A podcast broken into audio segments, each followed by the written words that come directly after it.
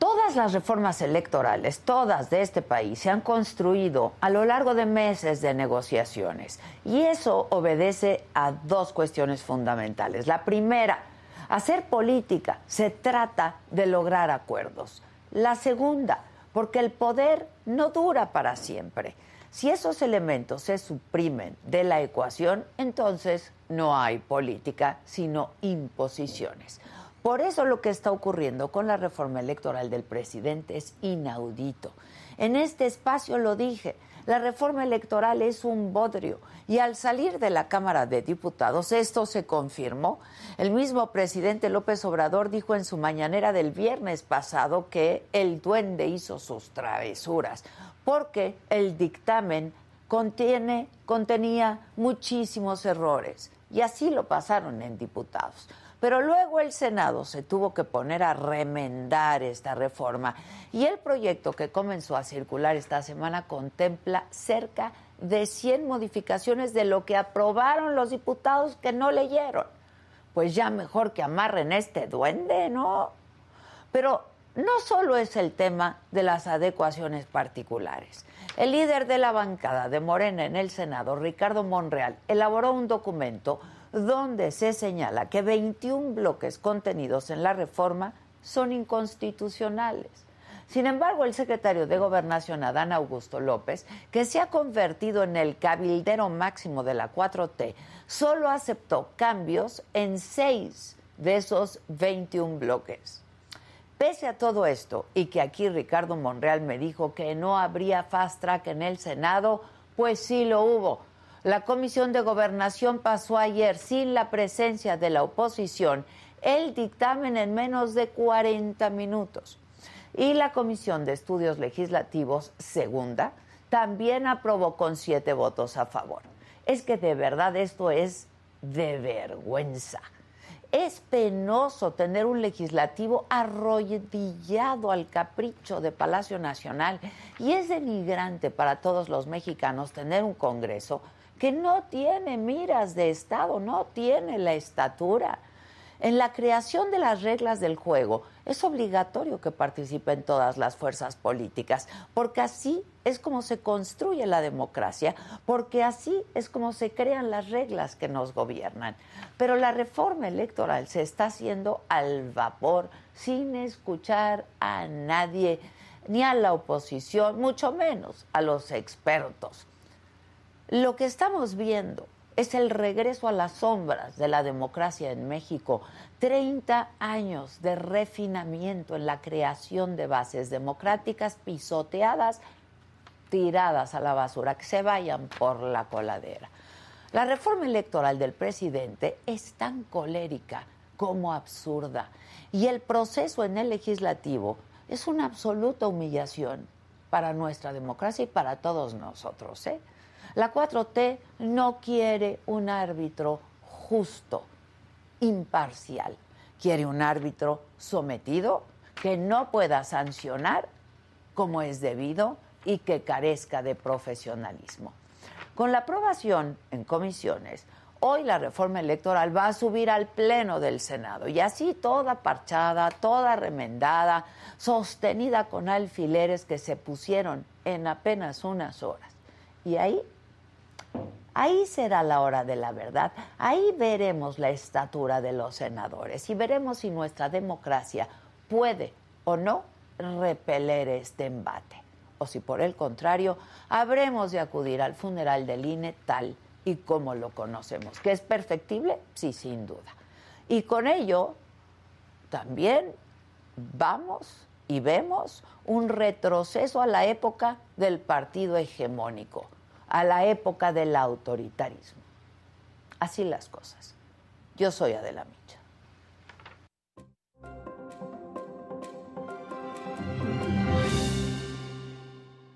Hola, ¿qué tal? Muy buen día. Los saludo con mucho gusto hoy que es martes, martes 13 de diciembre. Los temas de hoy, a las 9 de la mañana, las organizaciones Frente Cívico Nacional y Unidos convocaron al Plantón Rosa ¿Qué es el plantón rosa? Una protesta en defensa del INE afuera del Senado, en donde se prevé que el plan B de reforma electoral sea votado hoy mismo en el Pleno. Además, en la mañanera el presidente López Obrador le dijo al subsecretario de Seguridad, Ricardo Mejía, que acepte los resultados de la encuesta que designó al senador Armando Guadiana como su candidato al gobierno de Coahuila en el 2023. Y el secretario de Gobernación, Adán Augusto López, le revira a Marcelo Ebrard Considero que todavía no se debe hablar de debates entre quienes aspiran a la candidatura de Morena en el 2024. En información internacional, el gobierno de Irán condena a la cárcel a 400 manifestantes por participar en las protestas en Teherán. Las penas oscilan entre 2 y 10 años de prisión. En los otros temas, la salud del gran Pelé mejora, pero va a seguir hospitalizado niega nuevo juicio al actor. Pablo Lil, acusado de homicidio involuntario en Miami, será sentenciado el próximo mes de febrero. Y Tenoch Huerta podría ir por su primer Oscar gracias a su papel como Namor en la película Black Panther. De todo esto y mucho más estaremos hablando esta mañana aquí en Me lo dijo Adela. Ya comenzamos, así es que no se vayan.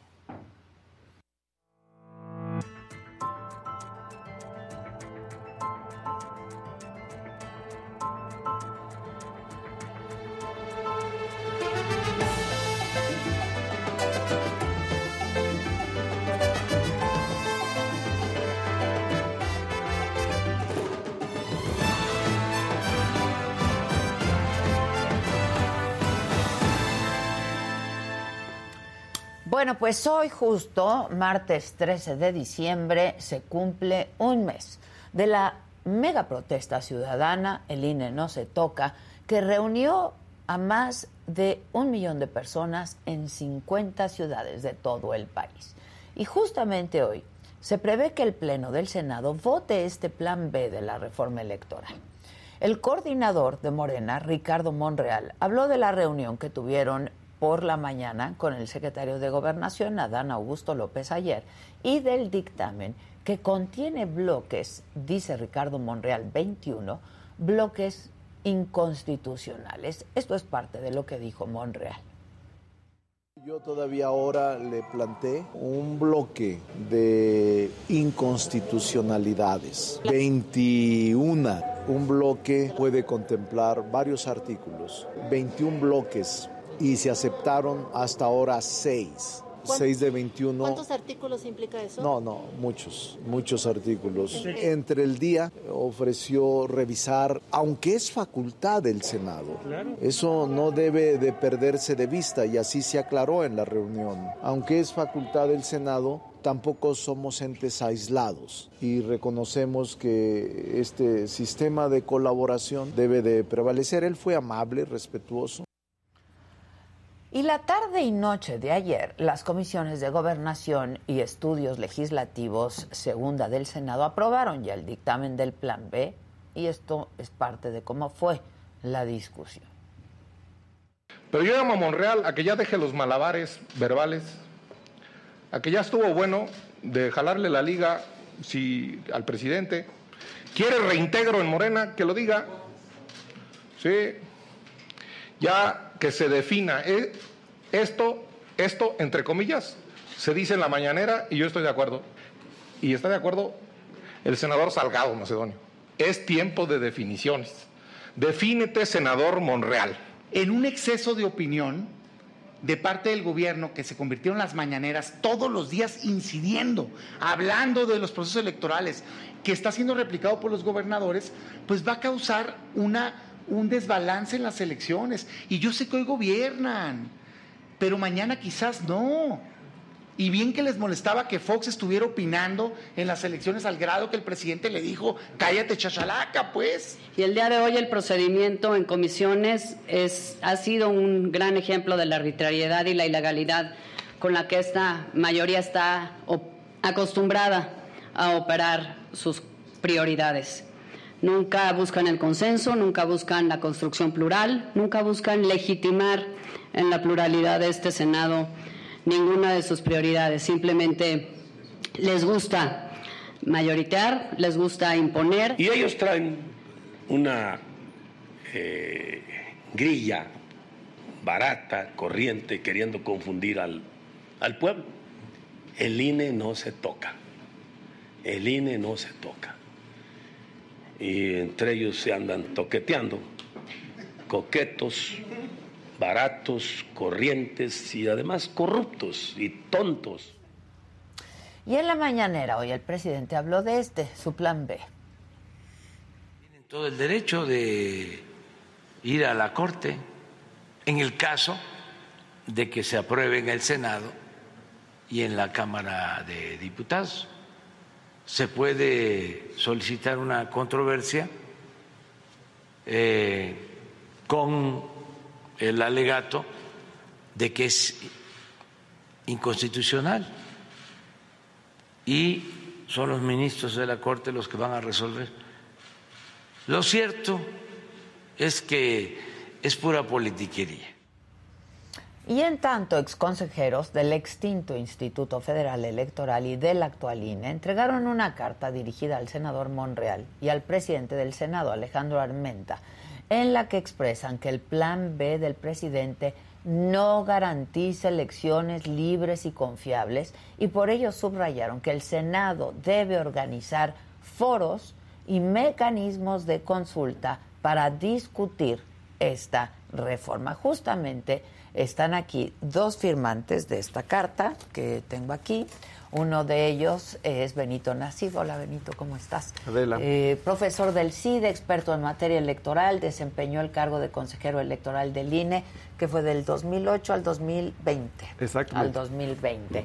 Y vía Zoom tenemos también Alfredo Figueroa, otro de los firmantes, director de sociales, profesor de la UNAM, ex consejero del IFE, el Instituto Federal Electoral. ¿Cómo estás, Alfredo? Buen día.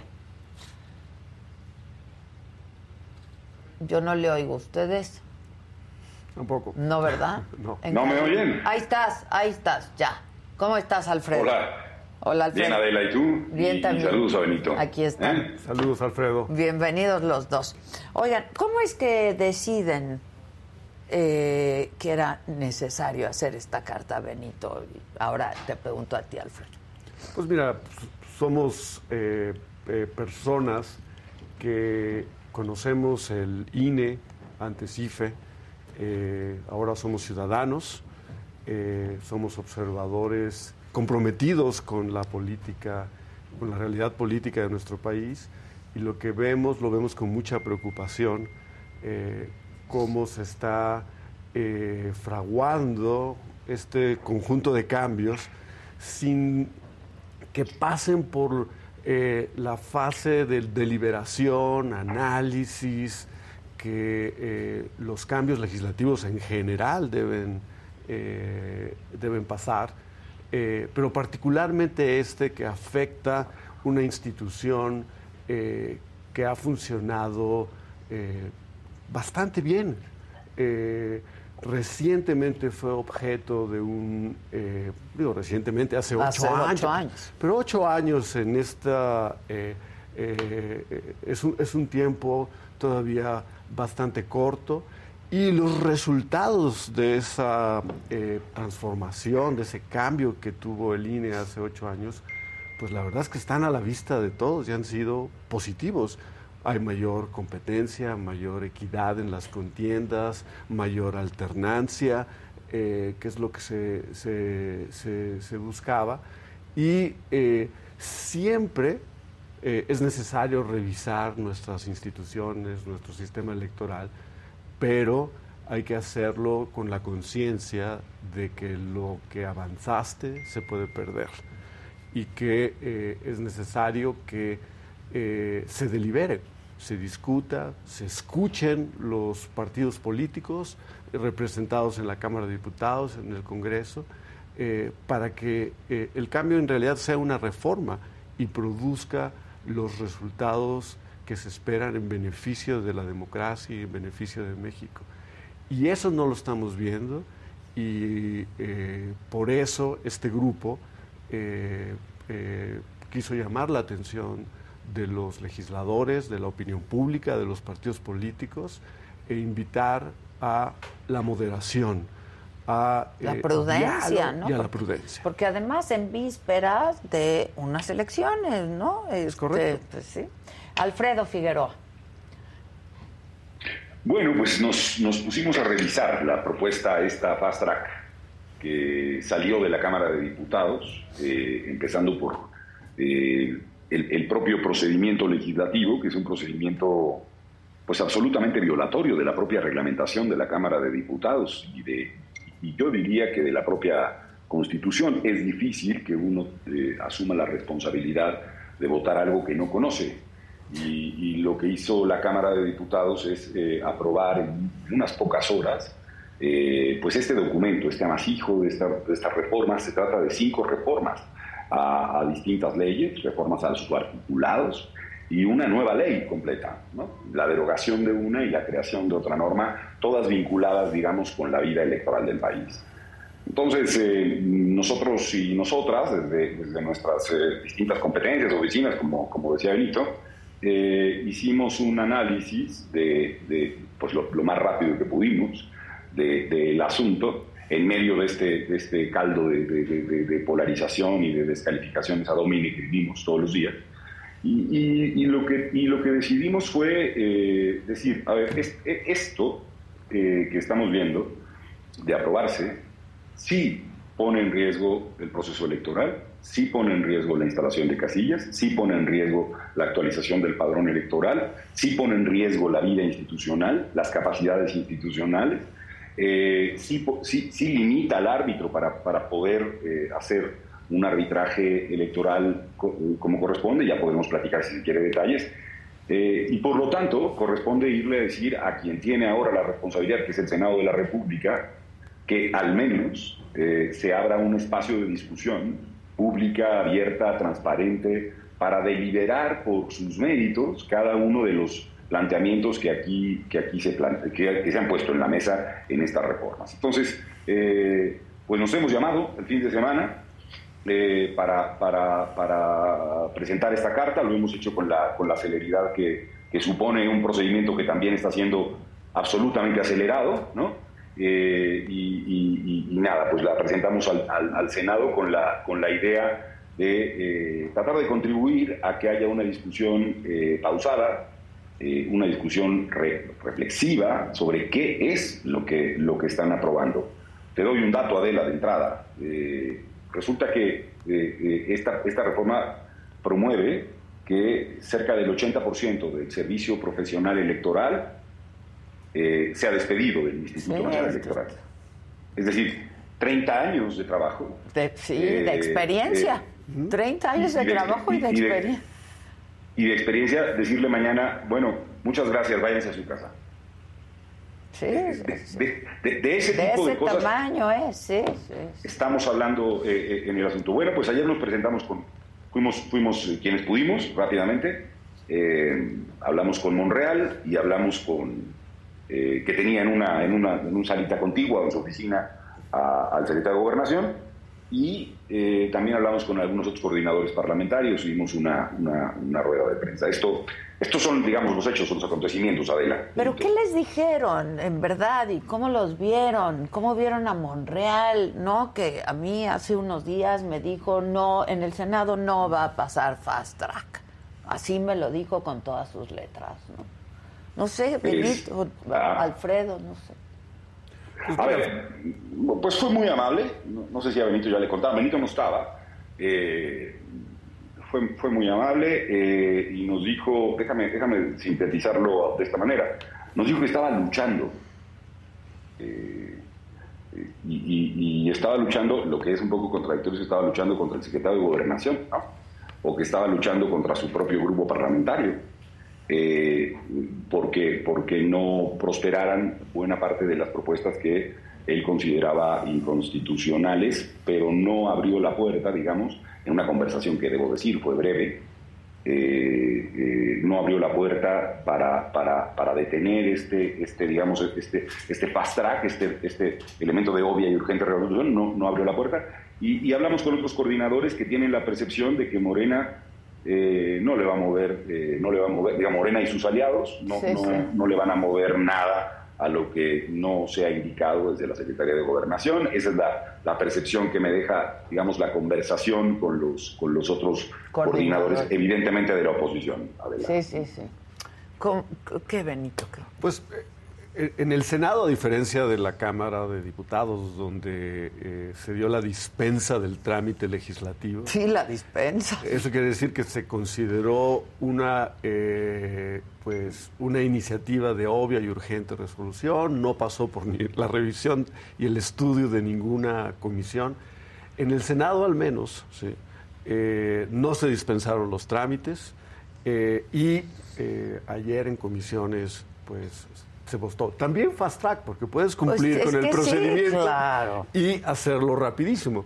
Hay que decir que eh, en el cumplieron, ¿no? en la Cámara de Diputados, desde que se presentó a que se aprobó, fueron horas. En el Senado al menos han sido días, ¿no? Y, se hizo sobre las rodillas en la Cámara de Diputados. Para una, una legislación tan compleja, con efectos tan drásticos sobre una institución que creo que la gente aprecia que, eh, y que ha dado eh, y que funciona razonablemente bien.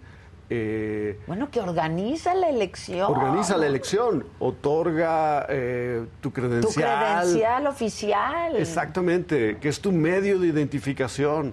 la reforma, además, pues yo creo que se ensaña con las partes del INE que son las que están directamente involucradas en la organización de la elección, que es donde se concentra este 80% del, eh, del personal del servicio profesional que eh, ha mencionado Alfredo, que simplemente es una amputación eh, mayúscula de una parte central del corazón del, del, del INE eh, y que además tiene que adaptarse a un ritmo, a una velocidad increíble para poder eh, recomponerse después de esta cirugía de caballo que está proponiendo el partido en el gobierno y estar listo para organizar el proceso electoral más complejo por el número de cargos y por el, el tipo de elección donde se renueva la presidencia de la República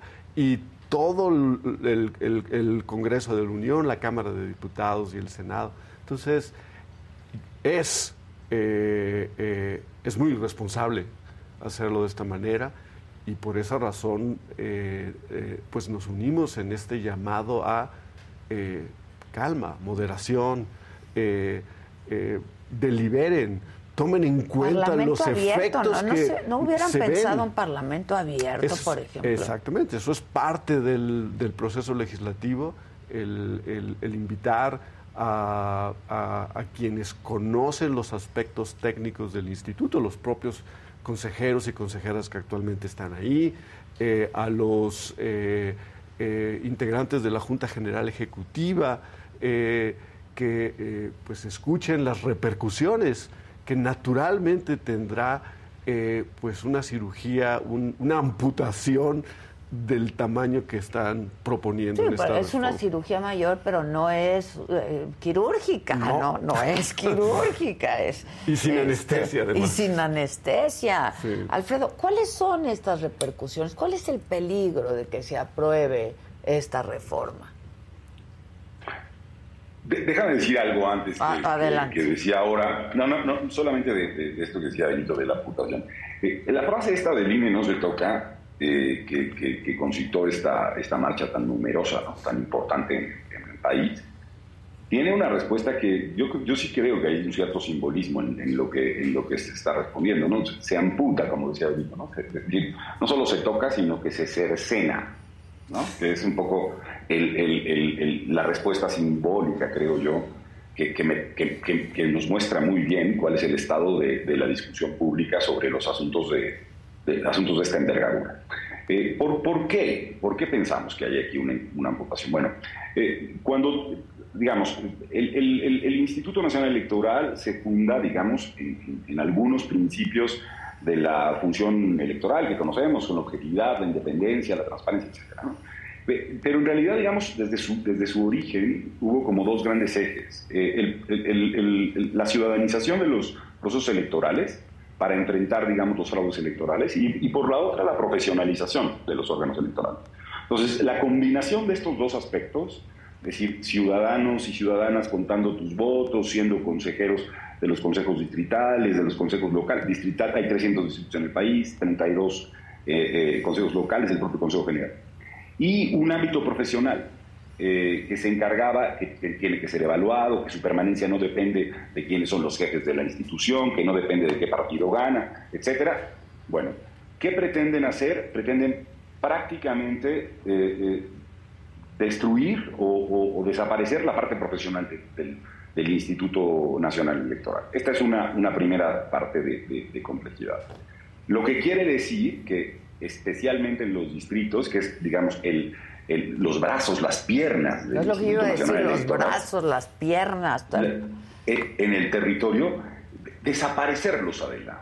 Es decir, eh, pero no solo eso, sino que al mismo tiempo los procedimientos a partir de los cuales se desarrollan las tareas, déjame poner un ejemplo, el tema de la capacitación electoral, el, INE, mediante eh, los distritos y los capacitadores asistentes que se contratan durante el proceso electoral, visita a millones de personas, millones. Y cuando digo millones, pues estamos hablando de, casi 10 millones de personas, cerca de 10 millones de personas visitadas porque necesitan primero ser invitadas a participar, luego, porque son ellos los que van a contar los votos. Bueno, de los 50 días que están previstos, hay una reducción, no solamente hay, digamos, la desaparición profesional en los distritos, sino además hay una reducción a la mitad del tiempo en el que se pueden visitar a las personas. ¿Por qué? para no contratarlos durante más tiempo, más meses.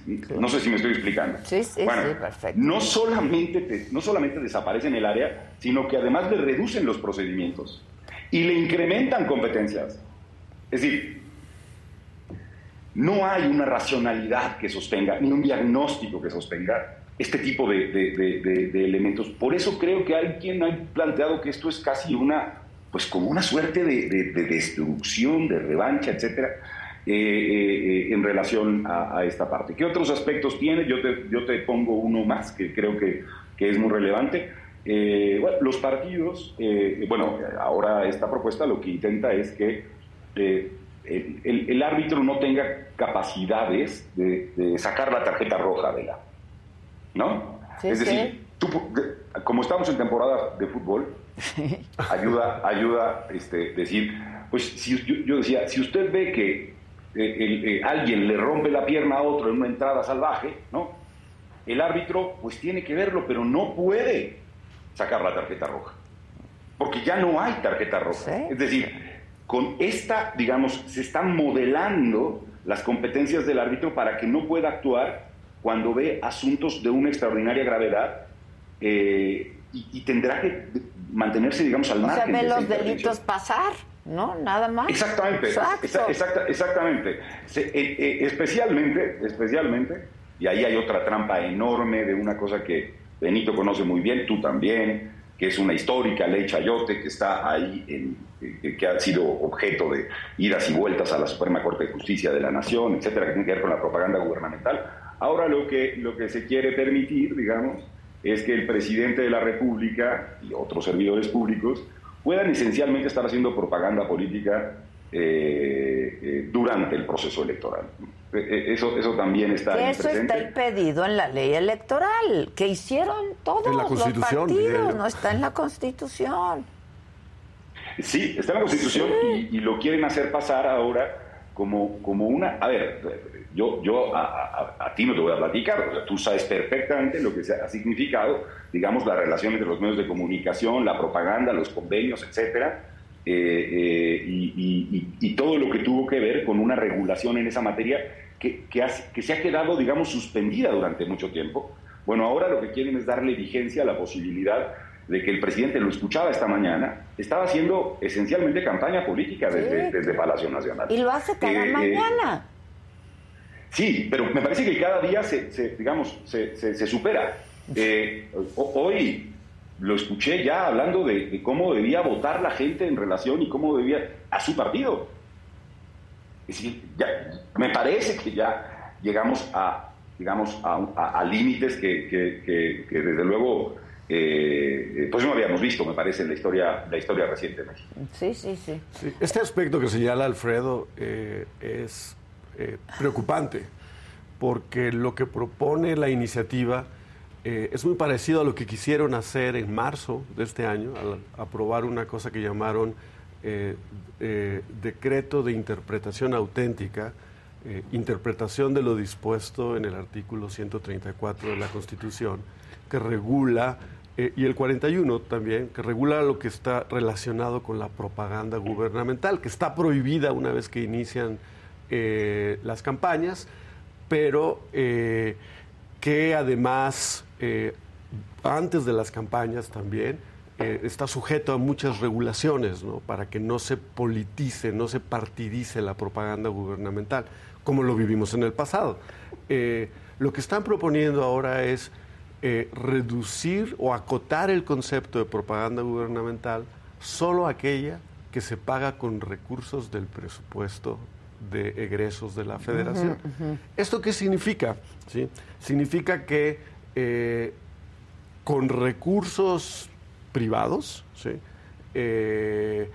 Eh, asociaciones civiles que nuestros políticos son eh, muy creativos en fundarlas. Exactamente. Eh, pueden pagar publicidad que diga, por ejemplo, que no se vaya López o que se quede López o Claudia. como está ocurriendo es Claudia. es Claudia, ¿sí? Y, y demás, ¿no? Eh, que quién sabe de dónde venga esa lana, ¿no? Que no, no hay transparencia sobre el origen de esos recursos, pero no solamente afecta la equidad de la contienda, que podría para la gente ser un concepto un poco abstracto, ¿sí? Eh, sino que induce y fomenta la corrupción. ¿De qué manera? Pues porque habrá gente eh, muy ingeniosa que se le va a ocurrir ofrecerle eso a, servidores públicos, a funcionarios en activo, ¿sí? Eh, para que a cambio, cuando ganen la siguiente elección, o mientras están en el mismo cargo, paguen el favor. Exactamente, con contratos, con permisos, etcétera, etcétera, obra, ¿sí? Eh, que ahora, por cierto, pues ya ni siquiera tienen que licitar porque en nombre de combatir la corrupción, eh, ahora hacen asignaciones directas. Sí, todos por asignación directa, sí. Este, ¿Qué creen, Alfredo, que, a ver, eh, que, esté, que, haya movido al presidente? Porque esto ya parece un asunto personal y un capricho y eh, no es ninguna ocurrencia, la verdad, para el presidente, porque pues él, él sabe por qué lo estará haciendo. Pero ¿cómo lo leen, Alfredo? O sea, ¿Y qué lo está moviendo al presidente? ¿Es blindarse para la elección del 24 o, qué? yo creo que históricamente el presidente de la República ha tenido, tiene, digamos, o sea, cuando oye la palabra autonomía, le, empieza a dar como una urticaria ¿no? Es decir, eh, el término de relación política que él ha tenido con, con, este concepto que está en la Constitución y que me parece que ha sido muy eh, eh, importante para el desarrollo democrático del país.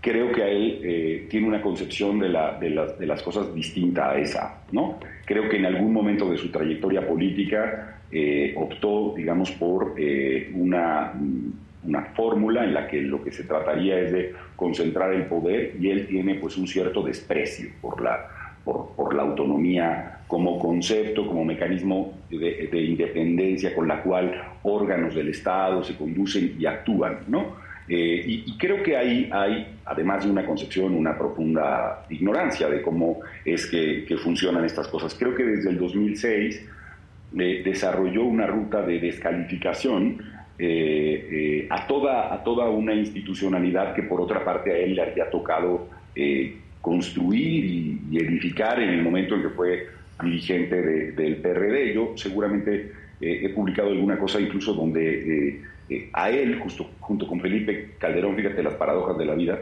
les tocó negociar en Bucareli una noche del 96, me parece que a finales de octubre, el primer consejo del Consejo General del IFE, el que, el que encabezó Pepe Wolf y otros tantos consejeros. Pues yo, yo creo que, que, diez años después, él, a partir de los resultados del 2006 toma una dirección distinta. Déjame, perdón por el antecedente largo, pero creo que un poco ayuda a entender desde dónde lo mira. Y, lo que sí veo ahora, lo que veo ahora en, la forma en la que está haciendo este planteamiento, ya lo vi en la Constitución, había asuntos gravísimos en la reforma constitucional que venturosamente no, no pasó. Eh, hay una búsqueda porque, eh, por, por, por, destruir la autonomía constitucional, por eh, apropiarse de una suerte de facultades, por debilitar al órgano electoral y, ciertamente en la propia propuesta constitucional que se expresaba, creo que hay un intento de secuestrar a la autoridad electoral. O sea, y, a mí me parece que por eso hay detrás de este, este planteamiento un ejercicio autoritario, un ejercicio regresivo, eh, que, pretende que con esta debilidad, digamos, lo que se enfrente en el 2024 pueda, pueda ser susceptible, digamos, de, de no tener un árbitro capaz de levantarle la mano a un, a los vencedores, eh, con, toda, con todas las de la ley, con toda la legitimidad, con toda la fortaleza. Eh, y creo que esto en el fondo es lo que, lo que está atrás. Es, es, es, es verdaderamente grave los momentos que estamos viviendo para el país, porque eh, la, estamos, a ver, déjenme decirlo así, si, si, si los contendientes no están, no están de acuerdo con las reglas del juego, con, la, con, la, con reglas que sean, digamos, democráticas o suficientemente sólidas, lo que tú tienes es ya eh, el preámbulo de un eh, eh, conflicto postelectoral. sin duda. Pues no hay juego, ¿no? Es, que no hay juego. ese es, el, ese es el, una de las grandes preocupaciones. Y, y, la legitimidad con la que emana de las urnas un gobernante es la que construye la paz, Adela.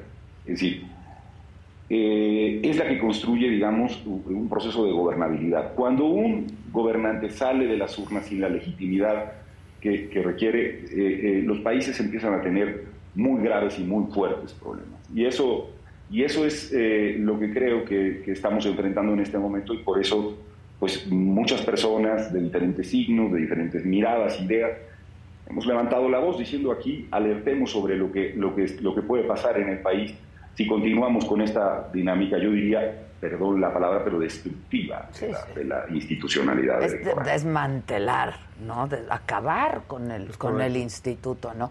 Ahora, este, pareciera que Monreal es el hombre del momento, ¿no? Se ha venido hablando de que pues sobre él recae un poco toda esta, esta responsabilidad. de hecho, yo hablé con él la semana pasada y me dijo que tiene presiones por todos lados, ¿no? Que, no, que no quisiera que nadie viviera las presiones por las que está pasando, este, pero la no definición de Monreal, ¿no?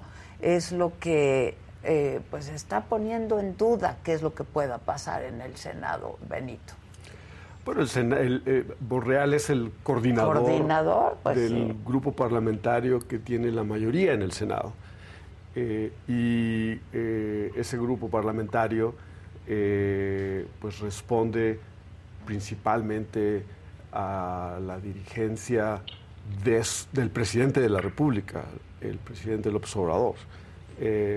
y Monreal, pues al mismo tiempo aspira a ser el candidato presidencial de ese partido, eh, está en una posición muy complicada porque eh, hay otros aspirantes eh, que están más cercanos al presidente de la República. No tiene los favores de Palacio, Exactamente. ¿no? O sea, pues hay mucho en riesgo en, esta decisión para él, Por eso dijo, no estoy entre la espada y la pared, estoy entre una espada y otra, espada. Sí, sí, sí. es una forma más este, clara de reflejar la situación en la que se encuentra. ¿no?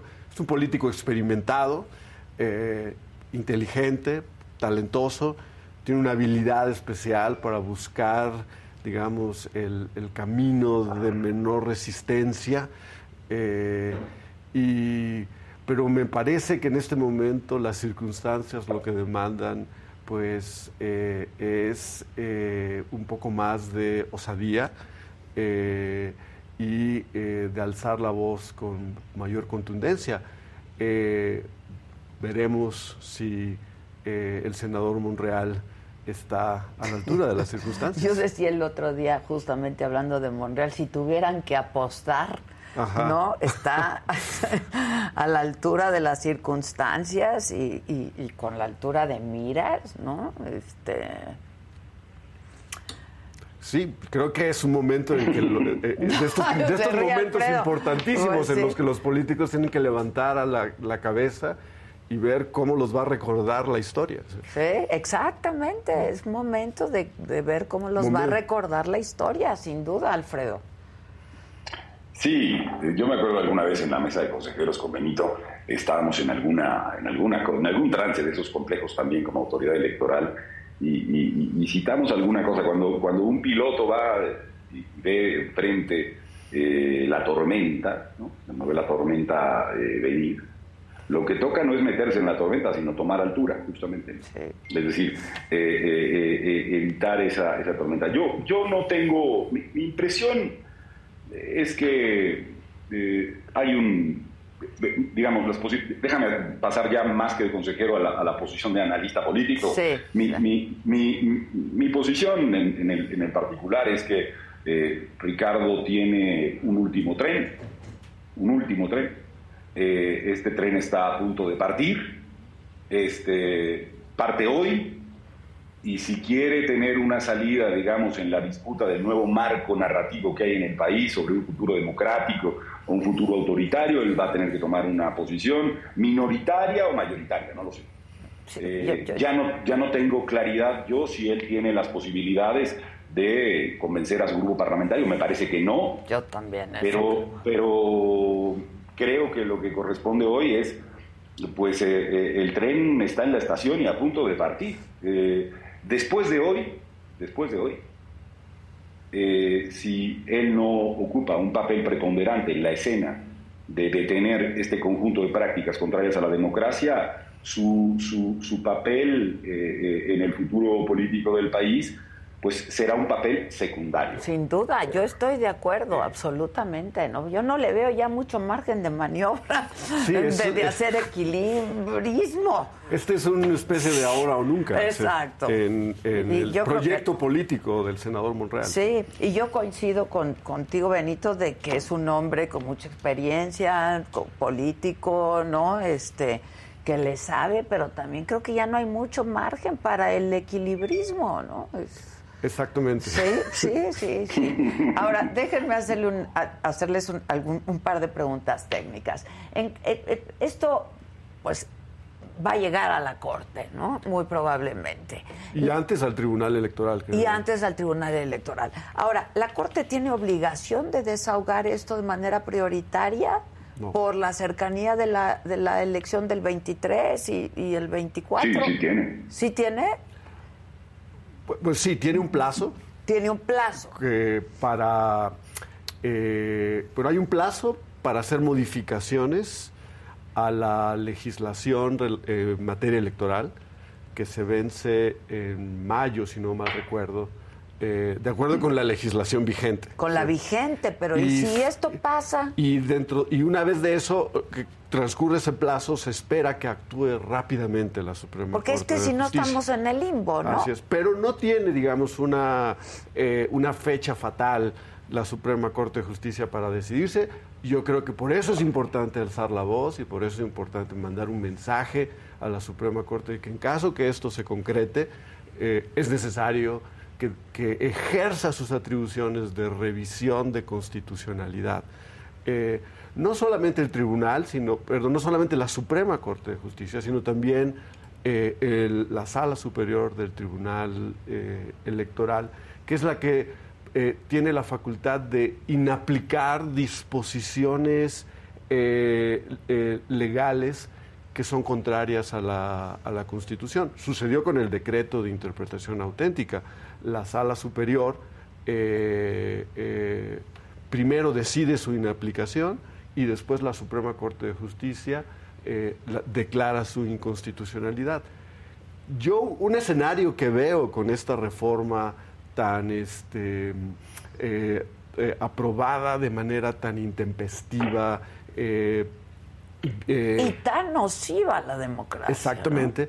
Es que eh, eh, en vez de caer de un solo golpe, por así decirlo, puede ser, puede empezar a sufrir una muerte por mil puñaladas, como dicen, porque hay distintos aspectos de ella que son contrarios a la Constitución y que podría pasar un escenario muy parecido, por ejemplo, a la ley federal de remuneraciones de servidores públicos, que también se aprobó de una manera en fast track y que poco a poco... Eh, la fueron cercenando, digamos. Vía el amparo primero eh, y después ya eh, acciones de constitucionalidad.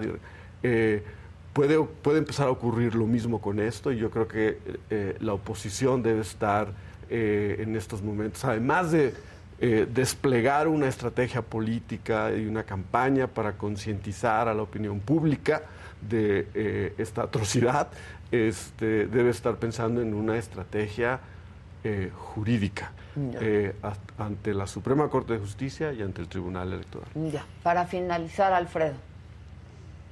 Sí, yo, yo creo que la Suprema Corte de Justicia de la Nación sí tiene un compromiso legal. actuar de otra manera sería eh, independientemente del reglamento, eh, sería fraudulento. Primero, las elecciones que vamos a vivir en el Estado de México y en Coahuila el próximo año, esas se van a regir con las reglas, incluso con esta ley de, aprobarse, se van a regir con las reglas actuales. ¿No? Eso este, debe, debe quedar claro. Luego, o sea, estas reglas estarían constituidas para el 2024. ¿De acuerdo? Ya lo decía Benito, la Constitución establece que 90 días antes del inicio del proceso electoral, que hoy es septiembre, eh, no puedes hacer ninguna modificación a la legislación electoral. Bueno, eh, eh, creo, creo que, lo que va a vivir particularmente el órgano electoral, el, Consejo General, de aquí, de, la aprobación de esta reforma a el momento final, no solamente las oposiciones, los legisladores, los trabajadores por vía de de, asuntos laborales, incluso amparos en otros sentidos, eh, sino la propia autoridad electoral, el Consejo General. Eh, si esto se aprueba, digamos, eh, el 15 de diciembre y se publica los primeros a finales del año, etcétera, como, como se prevería, como viene, tiene que iniciar una operación mayúscula desde el punto de vista de los instrumentos para controvertirlo ante la Suprema Corte de Justicia de la Nación mediante la acción de inconstitucionalidad. Y tiene, además, que tomar un conjunto de decisiones eh, que van a tener que sopesar entre lo que dice esta ley y lo que dice la Constitución y sus transitorios a lo largo del tiempo. Una vez tomadas esas decisiones, que pueden ser contrarias a lo que señala esta ley, pero favorables a lo que dice la Constitución, el Tribunal Electoral va a tener que entrar en funciones rápidamente y eh, habría todo un proceso, digamos, de eh, autentificación de una ley que se considera inconstitucional o de la aplicación de la Constitución con las capacidades reglamentarias del instituto. Esto es lo que va, lo que, lo que, lo, que ocurriría. Así que creo que hay tres grandes actores eh, que tomarán decisiones y que, y que serán los sujetos importantes de lo que viene. Uno es el Consejo General del Instituto Nacional Electoral, otro es la Sala Superior del Tribunal Electoral del Poder Judicial de la Federación. Y otra es la Suprema Corte de Justicia de la Nación. Eh, por los elementos que hemos visto, si se aprueba en los términos en los que va, yo creo que también ha habido violaciones al proceso parlamentario en la Cámara de Senadores, ya no digo en la de diputados. Sí, sí, eh, eh, es probable que esto termine en un momento y los tiempos aquí van a ser muy, muy, muy relevantes, es probable que si tenemos una corte que todavía se pueda llamar corte, eh, eh, esto sea invalidado completamente. Ya, es posible. Eh, que, que, esto, esto ya hay precedentes de la Corte sobre por cómo se han hecho, se, las, han cosas, hecho las cosas. Pero, pero, ahí está el escenario, Adela Benito. Yo, yo lo que veo, o sea, y de, y, incluso si se gana, ya es un, o sea, ya de todas maneras metiste a una institución del tamaño del Instituto Nacional Electoral en muchos problemas.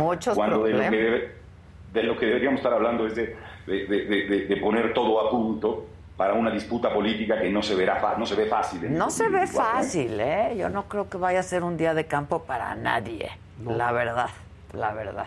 Así es, así es, Pues Alfredo, te agradezco mucho. Gracias. Un abrazo, adelante. Igualmente, gracias. Y a Benito otro. Gracias. Igualmente, Alfredo. Pues sí, así están, se ven las cosas, Benito, complicadas.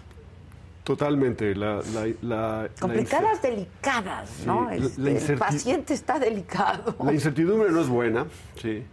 Y tampoco es bueno que quienes están en el gobierno eh, apuesten por la desconfianza y que crean que, la que los mexicanos nos veamos como extraños los unos a los otros les beneficia a ellos políticamente. Creo que esa es una apuesta equivocada. Extraños y con rencor y ya Sí. llegó a un odio, ¿eh? O sea, es... ya- a, a mí no me había tocado ver y vivir esto, Benito. No sé, con toda la experiencia que tú tienes en estos asuntos, si había pasado algo No parecido. en esta magnitud. ¿no? No en esta magnitud, ¿no? Vamos, este, pues la disputa está, siempre está, la disputa por el poder, que eso es sana y que esa es la democracia. Pero esto, hoy el presidente volvió a decir, yo no polarizo, yo politizo, ¿no? No estamos polarizando, estamos politizando, cosa que no es cierta. Pues es que hay diferentes formas Pues, de, de- de pol- politizar, politizar, ¿no? claro. Pero la, la- la suya, La- su apuesta es su apuesta es por generar desconfianza, por generar, eh, eh, movilizar, eh, apelar al resentimiento y dividir eh, y hacer que se confronten los mexicanos. Creo que es la apuesta equivocada. Sí, yo también. Y este, hoy lo volvió a decir, ¿no? Dijo, el 70% está conmigo, ¿no? Este... bueno, Eso interpreta tengo el él a partir de- 70% de su popularidad, Así pero... es, a, a par- a partir de, de- de las encuestas Sí, sí. que le preguntan a la gente si está de acuerdo o en desacuerdo con la forma de gobernar. Eh, eh, y lo, lo que sabemos es que eh, pues, el resultado de esa pregunta en las encuestas eh, no puede extrapolarse para decir que lo apoyan en todo. Exacto. Así es.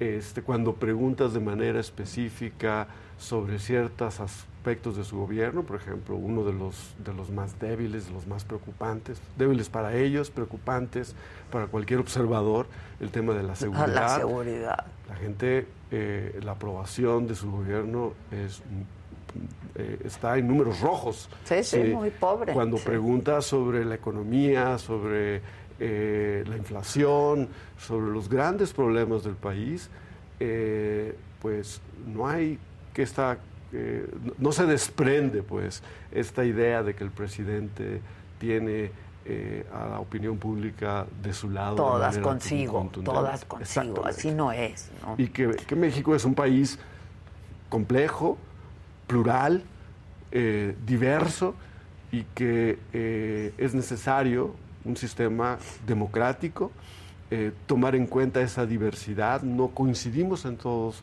pero sí podemos coincidir en las reglas, en las normas, en las instituciones para pensar de manera distinta. Distinta. Y convivir.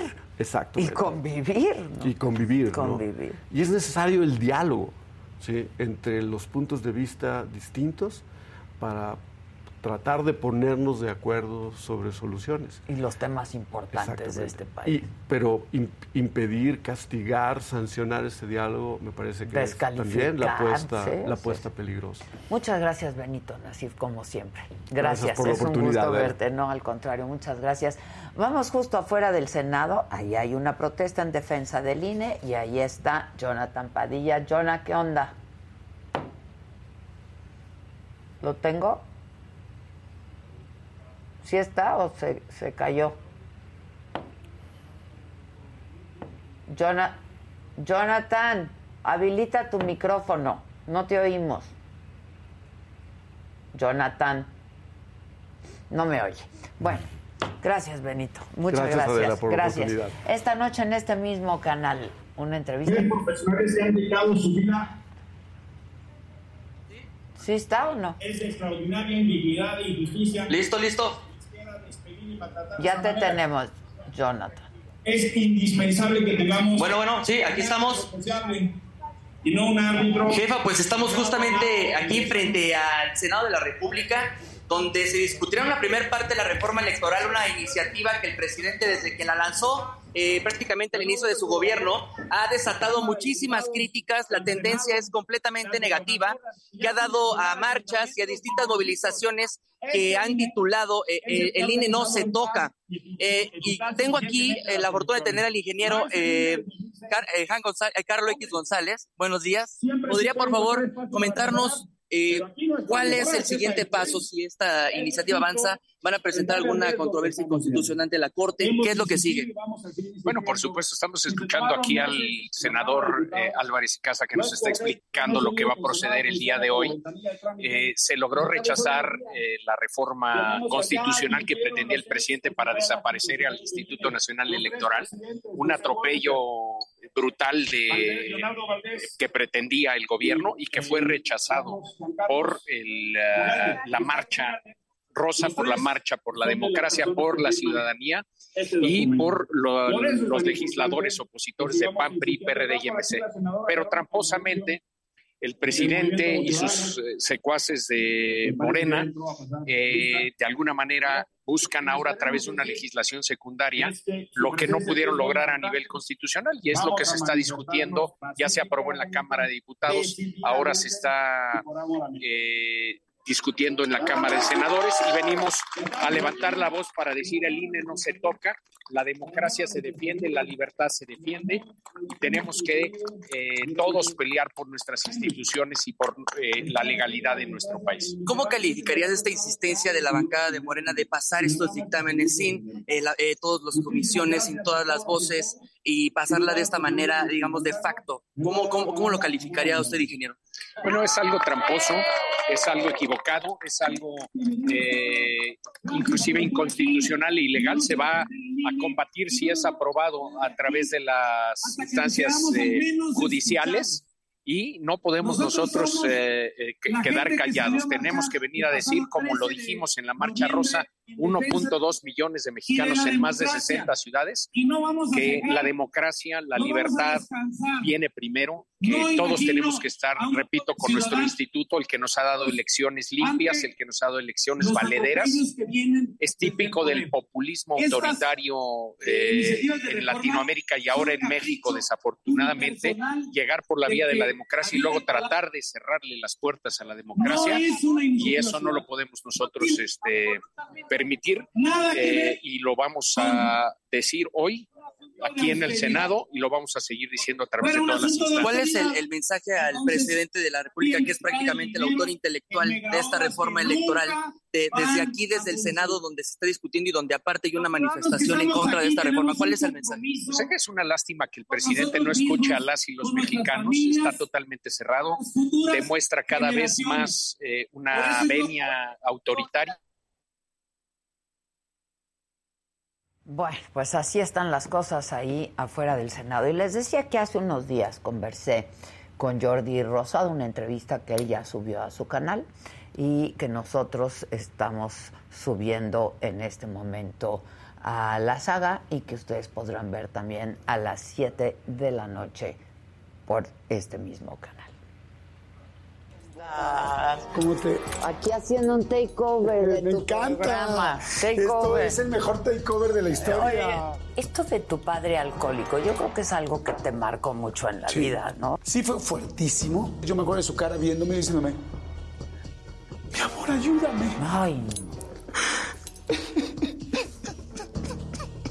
Tu hermana, por Mm. ejemplo, ¿cómo lo, lo vivió ella? Ay, pobre mi hermanita, en serio. ¿Tu madre era cariñosa?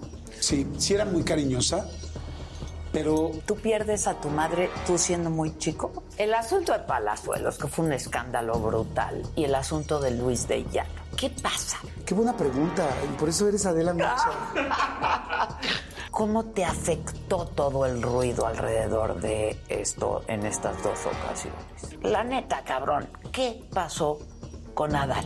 Yo no te compro la versión de la entrevista. Te voy a ser muy sincero y puede sonar muy este, inocente, pero es la verdad.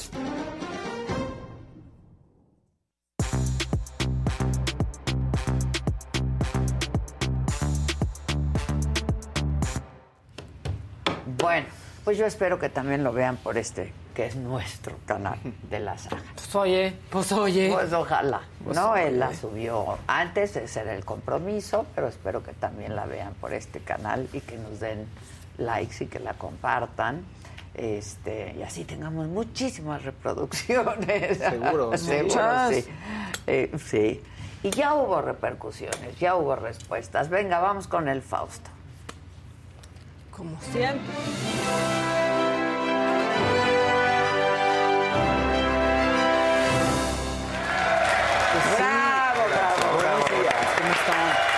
Pues sí, ya hubo repercusiones. Sasha ya tuiteó, lanzó unos tweets. ¿Por qué esa repercusión? Porque en la entrevista que le hizo a Jordi, pues se toca el tema de cómo reaccionó él con la entrevista a Luis de Llano y a Palazuelos.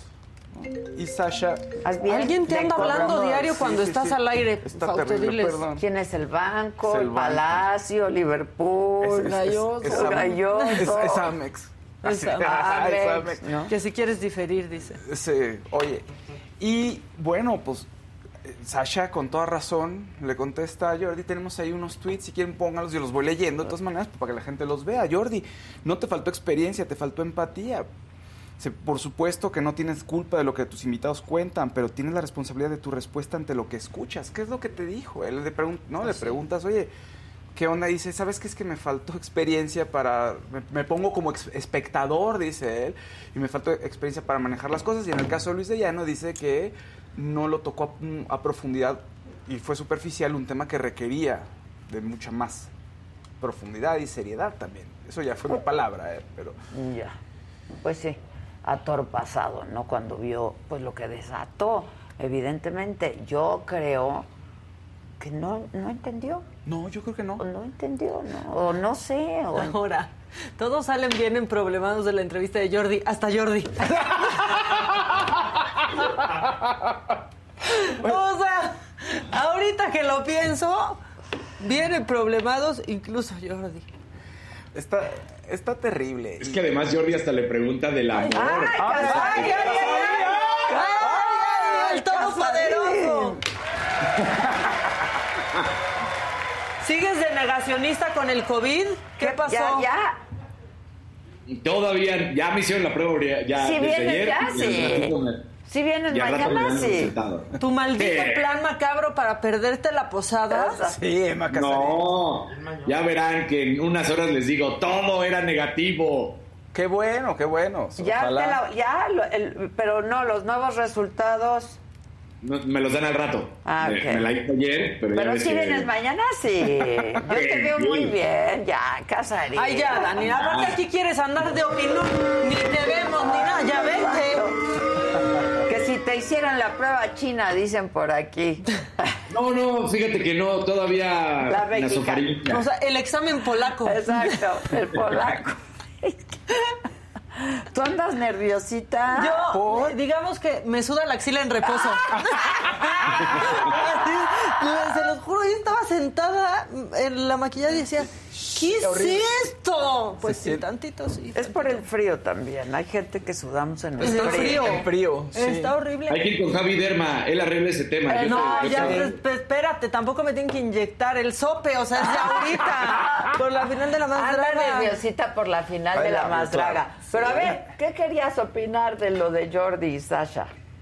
que justamente lo que decía Maca de que hasta él termina mal, porque pues en esa entrevista hasta le termina hablando de amor, Jordi. O sea, contesta, ¿la amabas? Como, compadre, te acaban de decir del estupro y tú estás ahí contestando si la amas. Pues sí, es, Sí, es estupro. Sí. Es muy, legal, muy legalista el, el Dani, pero Sí, sí, estupro. es estupro. Sí. No, creo que una Y falta ahora de- ese es tu problema, Jordi. Ay. una Viene de una Sí, vaca, vaca, sí. Los nervios te hacen bien. Sí, sí, sí, claro. Claro. No, pero ¿Ya sí. te dieron todo lo que te traje? Ya me, se me informó. Ah. Nada, voy yo de una juareada. Ah, de una No sé qué juareada. tienen que es- nadie me humilla. Siempre se ve increíble, pero vas muy ajuareada. Adela conmigo, ¿quién contra mí? Ah, eso. Los espero hoy en la noche. Eso, claro. O sea, claro, aquí, aquí estoy yo. Ay. Para Sí, aparte yo ya sé, pase lo que pase, I have mañana your llego back. y aquí estoy. Exacto. I have your back. Gracias Ah. siempre, mami. Bueno, entonces. Bueno, pues, eh, eh, o sea, Sasha. Lee- lee los te voy a tweets, leer más- venga. sí, sí, sí, te voy a leer más tweets. Eh, dice: el primero es el que acabamos de leer, ¿no? El- repito, Jordi, no te faltó experiencia, te faltó empatía. Por supuesto que no tienes culpa de lo que tus invitados te cuentan, pero tienes la responsabilidad de tu respuesta ante lo que escuchas. Claro, el otro se quedó, no supo qué decir. ¿Por qué? Pues, muy su rollo. No, no, se equivocó, pues, punto. ¿Qué pensará, dice Sasha, un posible abusador al ver tu entrevista del 6 de marzo? Y sobre todo, ¿qué pensarán otras víctimas del abuso? Pensarán que gana la, impunidad porque en este país un señor puede sentarse en un programa exitoso, hablar como si nada sobre una relación ilícita y el entrevistador le responde, ah, solo anduvieron seis meses y estuvieron muy enamorados. Que es lo que decía Casari, pues sí, con, con toda la razón. Mientras hacías esas preguntas, pensabas en el rating que tendría tu programa, no pensaste en mí. Ni en mí a los 14, ni en mí hoy. La empatía se tiene o no se tiene. Tú no la tuviste. Pues sí. Híjole. Yo no creo ni que estaba pensando en el rating. Yo O tampoco. sea, No, no, no, no, creo no que, estaba o sea, punto. sí, o sea, creo que No no. estaba pensando, la verdad. Y, y lo mismo pasó, y, o sea, lo mismo pasó con lo de Palazuelos. Empieza, empieza a decir, y una balacera, y una dos, matadera, y y, no- nos aventamos a dos, nos echamos a dos. Y el otro, Órale. ¿cómo? ¿cómo? cuéntame más. No. Lo mataste Sí, ahí. o sea, Qué fuerte. Sí, no, no estaba pensando claramente. Sí, ya. Es un escándalo, como siempre que luego intervengo yo. te entrevista de la... Pero bueno, fuiste. Bueno, pues yo le dije, y cuando la cagas, ¿en qué estás pensando o no pensando? ¿No? Claro. Y con esas palabras se lo dije, porque... Ahí le faltó también profundidad para poderse meter al tema y ver en qué se equivocó. Me explicó que va más allá de un. Me faltó este. Pues de construirse un poco. faltó- Sí, No, sí. pues, quizás. A ver, o sea, ¿qué va a decir, no? O sea, ¿cómo articulas? ¿Qué hubo le con tu entrevista? Así, como su libro. Besos al Jordi. Bueno, sí, besos al al Jordi. Jordi, Sí, porque sí, es, porque es se- una buena quiere. persona, es bien intencionado, Sí, yo no creo que sea mal intencionado, es súper bien intencionado, la verdad es generoso, es una gente padre, ¿no? Pero hay cosas donde, uy, si no sabes, pues mejor ni te metas, yo creo, ¿no? Sí, no, no la vio venir, no, o sea, no, sé. quizás Ahora a veces sí que no, no la estás, vio no venir. la ves vio venir. No la veo venir. Bueno, No ¿qué más? Oigan, siguiendo el tema de Ticketmaster, una actualización después de que hablaron mm, gran información ahí de Ticketmaster con Nadia, que estuvo ahí este, diciendo todo lo que había vivido en el concierto. Bueno, lanza un comunicado en la tardecita de ayer, eh, Ticketmaster, ¿no? Con una información importante, este, hablando sobre el reembolso, pero dicen ellos que no sobrevendieron. O sea, que no vendieron boletos de más. que- Entonces, ¿qué, pa- entonces, ¿qué que- pasó? Pues sí, porque que el procurador lo Sí, aseguró. lo aseguró. que básicamente eh, la cantidad de boletos falsos era inusual, no se había presentado nunca y que la cantidad de gente en- también se generaron intermitencia en el sistema por la cantidad de gente que estaba entrando, entonces que hubo desconcierto de las personas. Entonces, que entre todos estos factores, bueno, pues ocurrió lo que ya sabemos, ¿no? Y eh, que, está que va a estar en toda la disposición para aclarar el asunto con la Profeco. Básicamente eso fue lo que dijo, pero Pues no, pues no dijeron, oigan, sí, la regamos nosotros, no.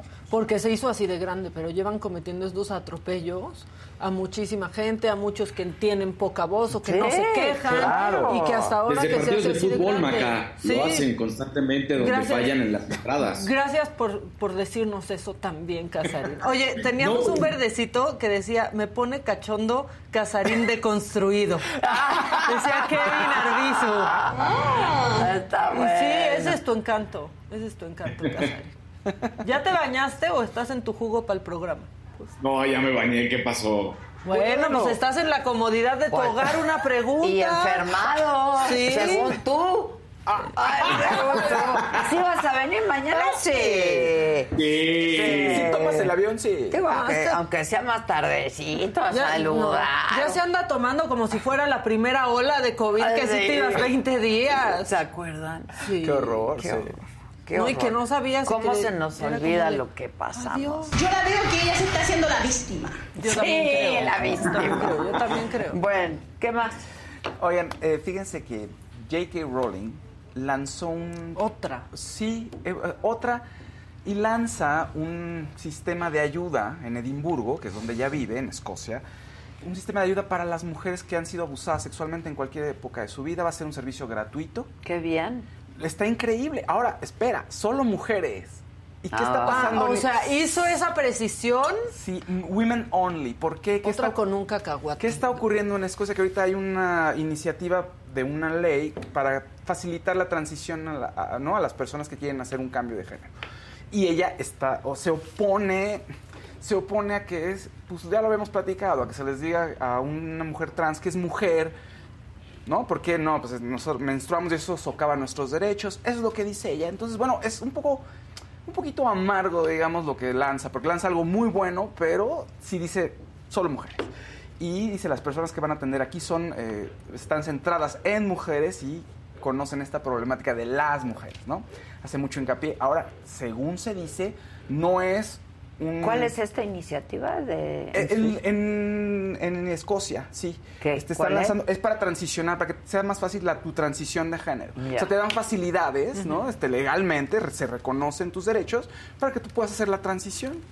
Y centros de apoyo de violaciones a mujeres en toda Escocia están abiertos. Personas no binarias y personas trans y no mujeres Claro. y quien lo necesite, vamos. ¿no? Ok, ok. Entonces esto se contrapone eh, con esta situación. No, al parecer no, no va a vivir de beneficencia, eh, que intuye uno que ella va a pagarlo todo. Ya. ¿no? Su contribución. Toda su, exacto, va a ser su contribución. O sea, como yo creo que también eso iba a ser contraproducente si dice ahora voy a que la gente done, creo que no le iba a funcionar también, Ya. ¿no? Pues no. Bueno, Pues pero no. es que hasta el Ni protagonista de Harry Potter, ¿cómo, no. ¿cómo se llama? Se me olvidó. Este, sí. O sea, se puso en contra de ella. Y se despegó del discurso actor, transfóbico. Yo lo vi en teatro. ¿Ecus era? ¿O Sí, no, ¿Sí? Ecus, sí, Sí creo era que Ecus, era ¿no? Ecus. Creo que yo vi, ajá, lo vi que en teatro y impresionante. fantástico, buen actor. Muy, muy, muy buen actor. Oigan, en noticias muy buenas, puede ser que Tenoch Huerta triunfe. Sí, eso estaría y increíble. tiene, tenga una nominación en los premios Oscar. Ojo, es, es buena voluntad. Es decir, la producción de Wakanda y de Disney dice, a ver, vamos, señores del Oscar, este, sometemos estos a su consideración, ¿no? Entre ellos, Tenoch Huerta como, un, como mejor actor. Y, y otros, bueno, hay otros candidatos, obviamente, pero cada una de las películas hace su campaña y ya la academia decidirá quiénes son los nominados. Al parecer, la siguiente semana dan la lista y ojalá este Tenoch estaría increíble. Ya estaría Sí, increíble. Imagínense, yo sí quiero ver el discurso de Tenoch. Yo también, va a estar. No, la, la neta, la Está neta. bueno. Y por, digo, ayer ya se dieron O sea, no las vale. películas de cómics siguen siendo vistas de pues menos, ¿no? Las siguen haciendo menos los del Oscar, como que las películas de cómics no las consideran que tengan Las ningunean. Las esnovean. Sí, las esnovean. Tal cual digo, dato curioso, ayer se dio a conocer que Del Toro está nominado, ¿no? Para mejor película Tres con Pinocho. nominaciones, y, ¿no? pel- y, y música en los Globos de Oro, ¿no? Son mejor score y mejor canción y él como Yo ya, yo no he visto Pinocho. Yo tampoco la he visto. Dicen que Netflix, está ¿eh? hermosa. Sí. Y la comparan mucho porque el Pinocho de Disney la podías poner para dormirte. No, yo amo a Del Toro. o es sea, que no verdad. de amor no, por es Del un- Toro. ahorita es, es su momento, ¿no? Y Está genial. Es lo máximo Del Toro. Del Toro. También está Diego Luna como mejor actor por Andor y otro mexicano. ¡Qué que se llama- bueno! Sí. ¡Qué Mexican Power! Bien. Y otro mexicano que se llama Diego Calva, que yo lo vi en Narcos como, no sé si la vieron en Narcos México, saldría de Beltrán Leiva. Y va a salir en la película con Brad Pitt y Margot Robbie, de Demian Chazelle. ¿Quién es Demian Chazelle? Hizo la de, ay, la el musical donde sale Emma, Emma Thompson, no, Emma Thompson. Em, ay, se me olvidó, Ryan Gosling y... Ah, ya, la película La esta. Ah, este, este, que es toda sí, de felicidad. La La. La, la, la, La, la, la. Qué bueno, ¿ves? ¿Por qué queremos ¿Ves que regreses? necesitamos, Sí. Casarín? Che, Casarín. Entonces, eso es, ese- también es como... Ya lo había dicho, nada más que no me oían. Ok, ya ven. Es como muy, mu- digamos, eh, bajita la mano, eh, otro mexicano ahí, en una película que todavía no se estrena, ya está por estrenarse, no debe tardar, o sea, tiene que ser en este año. Entonces, bueno, tres mexicanos ahí en los Globos de Oro, en los Globos de Oro dando de qué hablar, lo cual está genial. Qué bueno, me da muchísimo gusto. Este, dicen aquí, Pinocho de Disney es para niños, Pues que a veces no entienden eso. Eh, dicen, está padrísima la de Pinocho, que hablemos de White Lotus. Siempre hemos hablado de esta Y serie bien. White Lotus y muy bien, a mí me encantó la primera y la segunda temporada. Me encanta. Este, ¿qué más? Pablo Lyle, eh, Pablo Lyle, Ay, híjole, también. sigue su ¿Otra caso. vez? Sí, sigue su Yo caso. le A ver, digo Pablo Lil. Es, es- Yo es le su digo versión Pablo Lil. francesa, su versión francesa. Es que- Sí, sí, sí. Su versión francesa. Ya tendría que haberle dictado sentencia ya hace como un mes y se ha ido moviendo esta situación porque la defensa, a ver, si le dictan sentencia, pues puede llegar hasta 15 años, en la cuest- quedarse ahí en la cárcel 15 años. Entonces, la defensa estaba buscando argumentos para decir, a ver, vamos a invalidar el dictamen que era homicidio involuntario. Queremos, queremos abrir un nuevo juicio y tenemos más pruebas. Entonces la jueza dijo, ok, fue aplazando para que empe- no hubo varias pláticas y por fin eh, ayer se presentaron las pruebas que tenían. La defensa argumenta que de entrada había un sesgo en el juicio, un sesgo mediático, y que el jurado podría ya tener un veredicto en su cabeza por todo lo que hubo alrededor. Dos, se decía que el, el Loxiso, la persona de 63 años, ya había tenido un antecedente violento y que eso no lo habían puesto, eh, no se había platicado durante el juicio. Número tres, también empezaron a decir que no se había atendido cuánto fue el tiempo de respuesta de los paramédicos para llegar a atender a la persona y cuál fue el procedimiento, ¿no? Ya la jueza revisó todo y dijo, no, no va a haber nuevo juicio, no hay elementos. Sentencia en febrero. Sentencia en febrero. No veo que este, no veo formas o manera de que Pablo Lai se hubiera sentido atacado o en peligro la vida de, su- de él y su familia. Sentencia en febrero. Es que Uf. dejó el coche prendido con la familia adentro. Con la bendición Con la ahí. bendi adentro. No, sí, y ya se estaba retirando, ya iba en retirada, ya no. En fin, eh, lo que quería buscar la defensa es algo que se le, este, pues exonerarlo, o sea, decir, sí, ok, sí lo mató, pero pues puede estar exculpado porque en ningún momento quiso matarlo, o sea, no, él no dijo, le voy a pegar y le voy a lastimar Pues sí, este, pero le pegó. el cerebro. Y se murió. Hay, hay una figura, ¿eh? Es- esta figura sí existe, pues, o sea, que te pueden exonerar. Eh, homicidio Imprudencial, homicidio imprudencial, pero...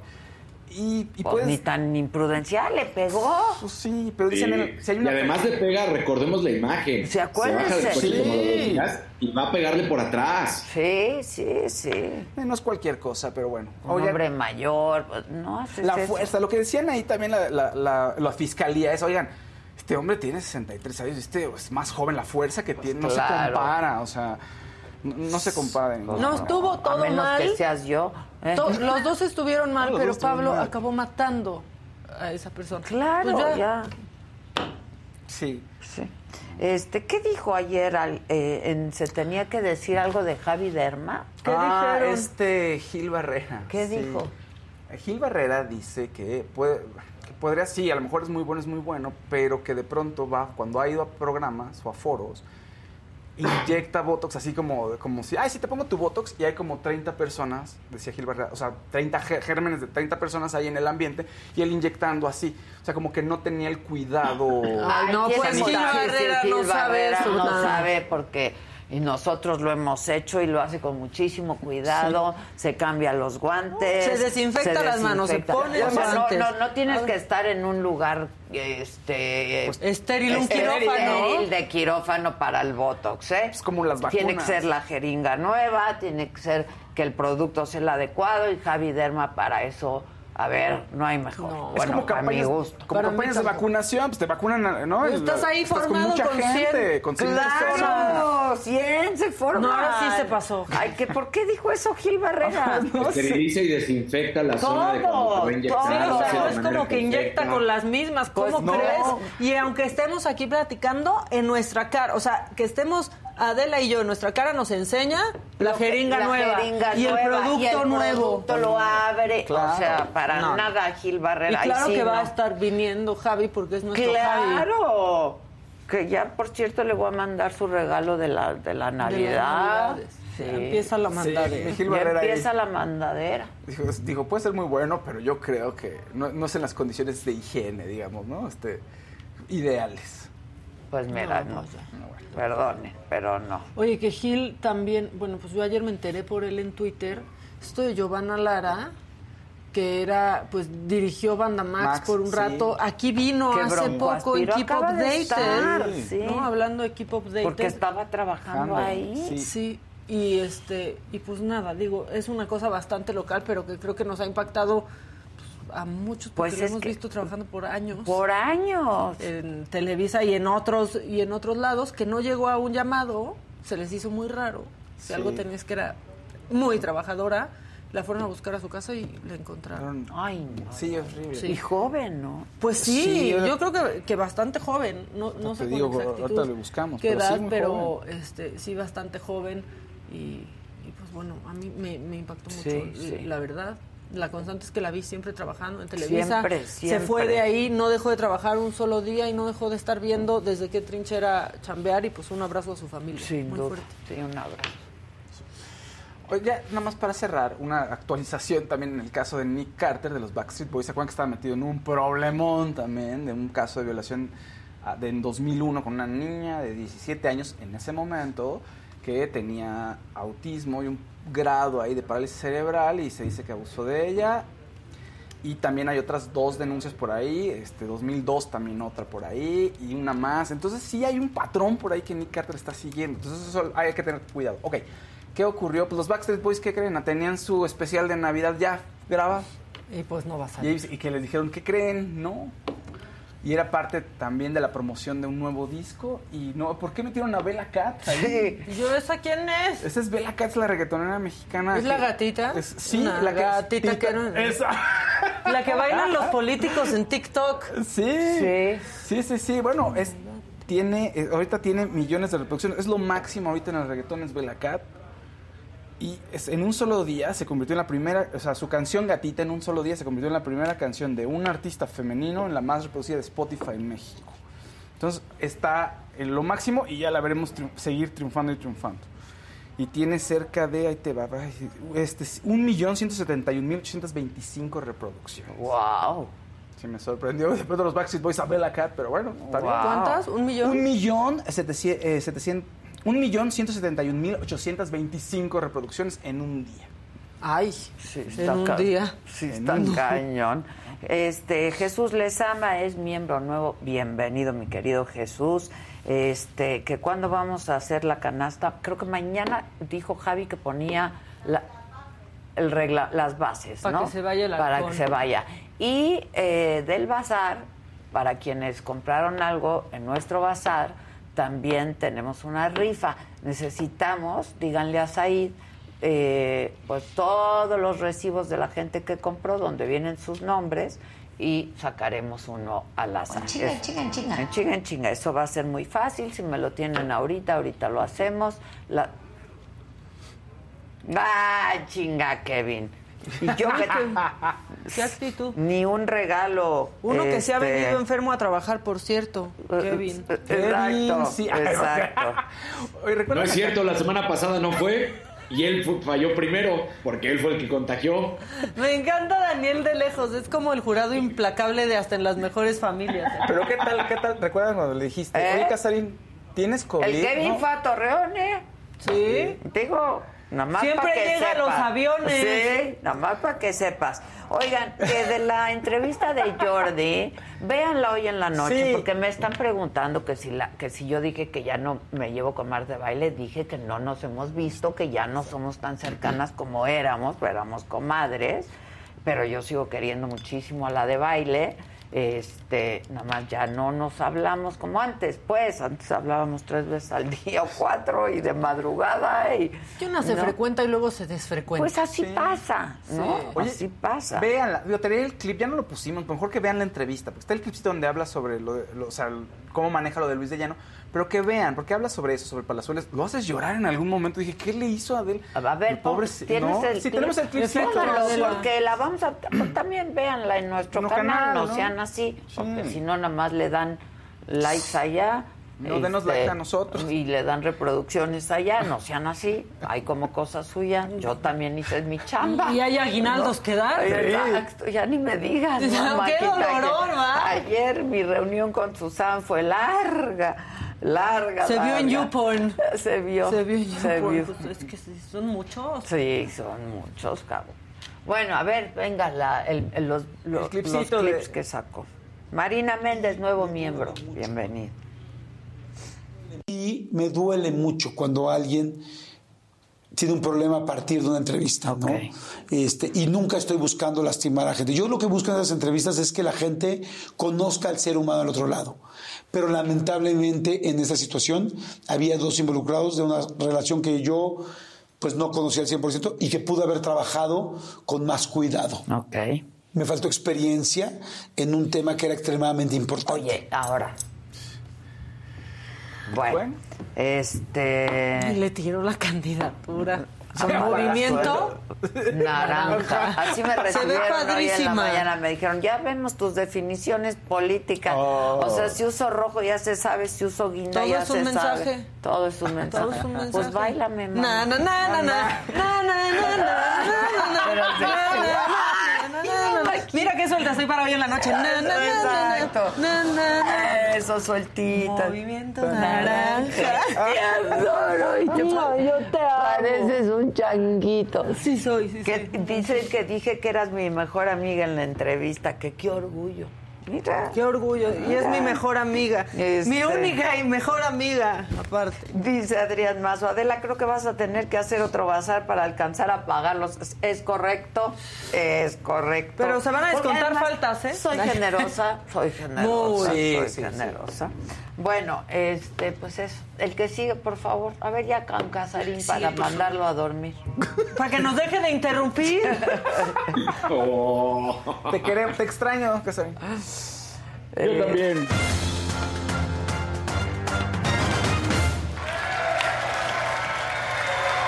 Pues hoy empieza la primera parte del Mundial, las semifinales, en donde Argentina estará enfrentando a Croacia y eso será a la una de la tarde. Nada más decir que salieron, por supuesto, jugadores argentinos, director técnico argentino, a decir que no es cierto que no sepan ser ganadores y que sean ardillas, que la realidad es que se estuvieron picando entre holandeses y argentinos constantemente, hizo relación a cuando habían ganado la Copa América y, y recordó una imagen en la que habíamos visto en los vestidores a Neymar abrazando a Messi y platicando y que no había habido ninguna de esas situaciones negativas, pero que así es el fútbol y que a veces, bueno, pues los jugadores eh, externan su sentir y la pasión porque no dejan de ser pues latinoamericanos y viene en nuestra sangre, así es como lo decía. La realidad, volvemos al tema, se vio muy mal la selección argentina al festejarle de esa manera a la selección de Holanda. Y una vez que habías ganado, además. Entonces, bueno, Ardidos hasta cuando ganan. Es que así les son. digo que así, así conozco gente. Sí. O sea, ni cuando ganan están contentos. Pero ya, de Morena no vamos a andar hablando. Bueno, ¿qué más, mi casarín? Ade, pues lo que está muy macabrón es que continúan los decesos en eh, Qatar por parte de periodistas. Justamente después de que dábamos a conocer lo que había pasado con el estadounidense, al poco tiempo sale que el fotoperiodista Khalid Al-Mislam del canal qatarí Al-Qas también había fallecido el sábado mientras estaba cubriendo el Mundial. Pero no terminaba de darse esta situación cuando se da también a conocer que Roger Pierce, británico, había sido el primero y que él falleció justo al primer, al primer día que había arrancado el Mundial, el 21 de noviembre. Él, mientras estaba en el partido entre Estados Unidos y Gales. ¿De qué él- falleció? de- ninguno de los tres casos ha sido aclarado. Ninguno de los tres. Eso es lo más impactante del tema. Híjole. ¿Ves qué bueno que no fuiste, Dani? Sí, estoy totalmente de acuerdo. Sí, no, no, no, no, qué cosa, ¿eh? Está no, eso es una gravísimo. cosa delicadísima. O sea, tres periodistas muertos en un Sin explicación. ¿Y sin explicación. Sin explicación en un periodo de 20 días. Pero 20 aparte, días. por ejemplo, el último sí había sido súper crítico de todo lo que estaba pasando en Qatar. Supercrítico. Pero George los otros Wall, dos, exacto. ¿sabes algo? No, de por ejemplo, el fotoperiodista de a- justamente de allá, además, al Mislam, que es del canal Qatarí Al-Qas, solamente se limitaron a decir que no sabían qué es lo que había sucedido y tal cual el mensaje era creemos en la misericordia y el perdón de Alá para él y enviamos nuestro más sentido pésame a su familia. Así es como lo dan a conocer. Y el de Roger Pierce, el británico de 65 años, que además era, pues, entre comillas, el más grande de todos, porque pues también sigue siendo un periodista súper joven, pues resulta que tampoco se sabe nada. Se está tratando de amoldar o de acusar de alguna manera a lo que ahora están denominando como camel flu, que supuestamente es una gripa de camello que es, eh, como lo estaban tratando de explicar, que es un estilo de COVID, digamos. Y que de eso han estado muchos aficionados y muchos periodistas enfermos ahorita, que tienen tos, que tienen mocos, que tienen la gripa, pero que no es COVID y que piensan que supuestamente podría ser esta camel flu, que porque tiene una mortalidad mucho más alta. Esos son especulaciones, tal cual. Pues Lo sí. que es realidad es que no se ha aclarado cuál ha sido el porqué de estos tres fallecimientos. Está cañón, ¿eh? Qué. Ya cuando se acaba esta chingadera. Híjole. ¿Qué? ¿Cinco falta? partidos? ¿Seis? Ya, el 18 de diciembre. Ya. O sea, hoy, O sea, es- la semana hoy es que una entra. semifinal, mañana la que sigue y después ya viene la final y se acabó. Pues qué bueno, ¿eh? Ni al caso ¿Cuándo? mundial a fin año. A ver, repíteme. ¿qué 18 de diciembre. la 18 de diciembre. Hoy la primera semifinal, que es eh, esta. Luego viene la segunda semifinal, que es la de mañana. Luego el partido por el tercer y cuarto lugar. Y ya al final, l- pues la final. sigue? Sí, qué bueno que ya, ¿eh? La neta. Sí. Sí, porque ha sido, lo hemos platicado, lo hemos demostrado al aire una y otra vez, ha sido la peor Copa del Mundo. Habrá sido muy buena en cuanto a los números y en lo que le ha dado económicamente a la FIFA, no así en cuanto al fútbol ni a la afición. Y esa es la realidad. Pues sí, la neta sí. Pasó de noche. Pasó de noche, así. La gente ni siquiera en todo este tiempo, por más que sea el mundial, se enganchó como si hubiera sido una justa mundialista de manera correcta, refiriéndonos a las fechas de verano, por ejemplo. Pues sí. ¿Qué más? Bueno, mira? una noticia dentro de Qatar es que el árbitro mexicano César Ramos va a estar actuando en la semifinal de mañana entre Francia y Marruecos. La mala noticia es que con esto pues ya no puede estar en la final porque ya eh, hasta ahí llega, ya no entraría dentro de lo que sería el sorteo para el último partido. Entonces, bueno, César Ramos lo había estado haciendo bien, va a estar acompañado por Alberto Morín y Miguel Hernández en las bandas. El cuarto árbitro será el venezolano Jesús Valenzuela. ¿Y por qué rescatar? Porque él había sido duramente criticado durante todo el- e- este último torneo en el fútbol mexicano. Ya sabíamos que no hemos tenido un buen desempeño ni en el fútbol, ni en el arbitraje, ni en nada. Y de repente ha sorprendido porque ha tenido buenas decisiones y por eso, bueno, pues llega un árbitro mexicano a esta instancia y lo cual pues se reconoce bien por él. Y lo que estabas platicando al, al inicio, ah, de Edson Arance do Nascimento, Pelé, 82 años, está continúa- mejor, ¿no? Está mejor, exacto. Sin embargo, y lo dice tal cual el hospital, todavía no tiene la previsión de alta, lo que es el alta médica. El paciente sigue mostrando una mejoría en su estado clínico, en especial de la infección respiratoria, la que habíamos dicho que fue el COVID.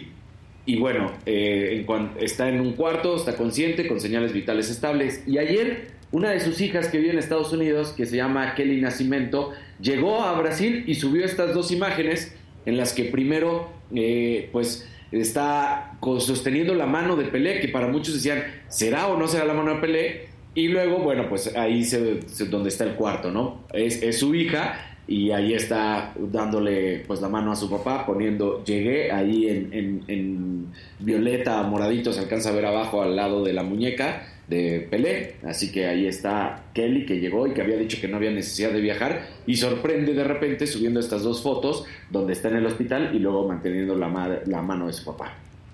Entonces, Ya. bueno, pues, ahí, ahí, ahí. Y la mejor noticia, Ade, bueno, pues eh, esto no tiene absolutamente nada que ver con el fútbol, pero sí con el fútbol americano. Diana Flores, que fue la coreba campeona, ¿te acuerdas cuando lo platicamos hace unas semanas? Que fue la campeona en el Mundial de Flag Football, este de fútbol bandera. Eh, bueno, pues... eh, ¿Como Tochito? Exacto, el tochito, eh, que ya sabes que en, es- en esa ocasión no hay tacleadas y te quitan el pañuelo, la bandera, como le quieran decir. Bueno, pues en, en esa ocasión, así es como te tienen que detener, traes varias alrededor del cinturón en la cintura y ya te- es como te detienen. Entonces, pues fue seleccionada para el Pro Bowl. Este torneo eh, o este partido, se acordarán que supuestamente es como el All-Star Game donde normalmente se juega previo al, al Super Bowl y que antes se jugaba en Hawái, que ahora ya está en Estados Unidos. Bueno, va a tener a Peyton Manning como coach de un equipo y al otro hermano, Eli Manning, como coach de otro equipo. Pues resulta que Diana Flores, campeona mundial, va a estar dentro del cuadro técnico de, de, este equipo de, comandado por Peyton Manning y Ray Lewis. Así que bien, coordinadora ofensiva, esta mexicana, coreback campeona, haciéndolo pues espectacular, convirtiéndose en la primera en estar en un Pro Football Game, que pues aunque ya no es lo que en algún momento fue, sigue teniendo mucha relevancia porque pues es el partido de las grandes estrellas, no las que van a jugar el Super Bowl porque esos no pueden estar asistiendo a este partido, pero el resto de los jugadores de la campaña de este 2022 ahí están.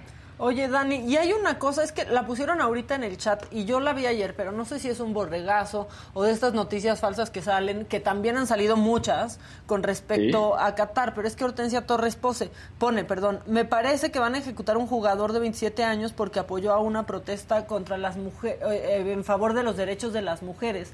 Yo lo vi, pero no, o sea, no, no sé bien. No es el Qatar, es, eh, es, el futbolista iraní. Recordarás cuando habíamos platicado que es exfutbolista, además, hay que aclararlo, es un exfutbolista iraní. No, no se ha hablado en ningún momento de que lo vayan a ejecutar. Sí se ha hablado de que iba a tener cargos criminales. Le habían quitado hasta su pasaporte después de que se hace una marcha y dicen que él había increpado a los futbolistas para que no cantaran el himno y para que la gente estuviera en contra pues de todos los abusos que están viviendo ahorita allá en Irán y entonces al final le terminan regresando su pasaporte. No ha habido ningún conocimiento de que se vaya a ejecutar, pero es él, es este exfutbolista, ahorita se me olvidó su nombre, pero es él al que están en este momento juzgando. Sí, o sea, sí está pasando, pero no se ha dicho que va a ser pena capital, ¿no? Nada por el estilo, y no es en, Qatar per, se. Él está en, Irán, de hecho, él está en su país. Ya, pues es que sí, aclarado, porque sí ha habido muchas Fake news, paparruchas les dicen también. Mucha paparrucha, Paparrucha, exactamente. ¿Y ya? ¿Y ya? Para que no digan así rapidito, chingue, chingue. Si mañana viene, sí.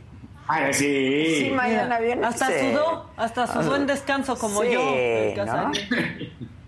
Ahí, bueno, yo. Aquí nos vemos. Aquí nos vemos mañanita. Te amamos, Casari. Venga. yo también. cuídate, ya vete a descansar porque aquí te queremos mañana. ¿eh? Ahí estaré, ahí estaré y el jueves con varios COVID, narrando todo. Exacto, hay que narrar. Sí, oye. alguien nos decía en el chat que si vamos a compartir la posada, claro, programa especialísimo de nuestra posada. Y, y, yo quiero un momento especial para Dani y yo que somos de la posada pasada acá, los dos originales que podemos cargar los peregrinos este año. ¡Exacto! Son originales, es correcto. Es correcto. All this but goodies. Exacto. Bueno, gracias Dani, cuídate, te veo mañana. Bye. Bye.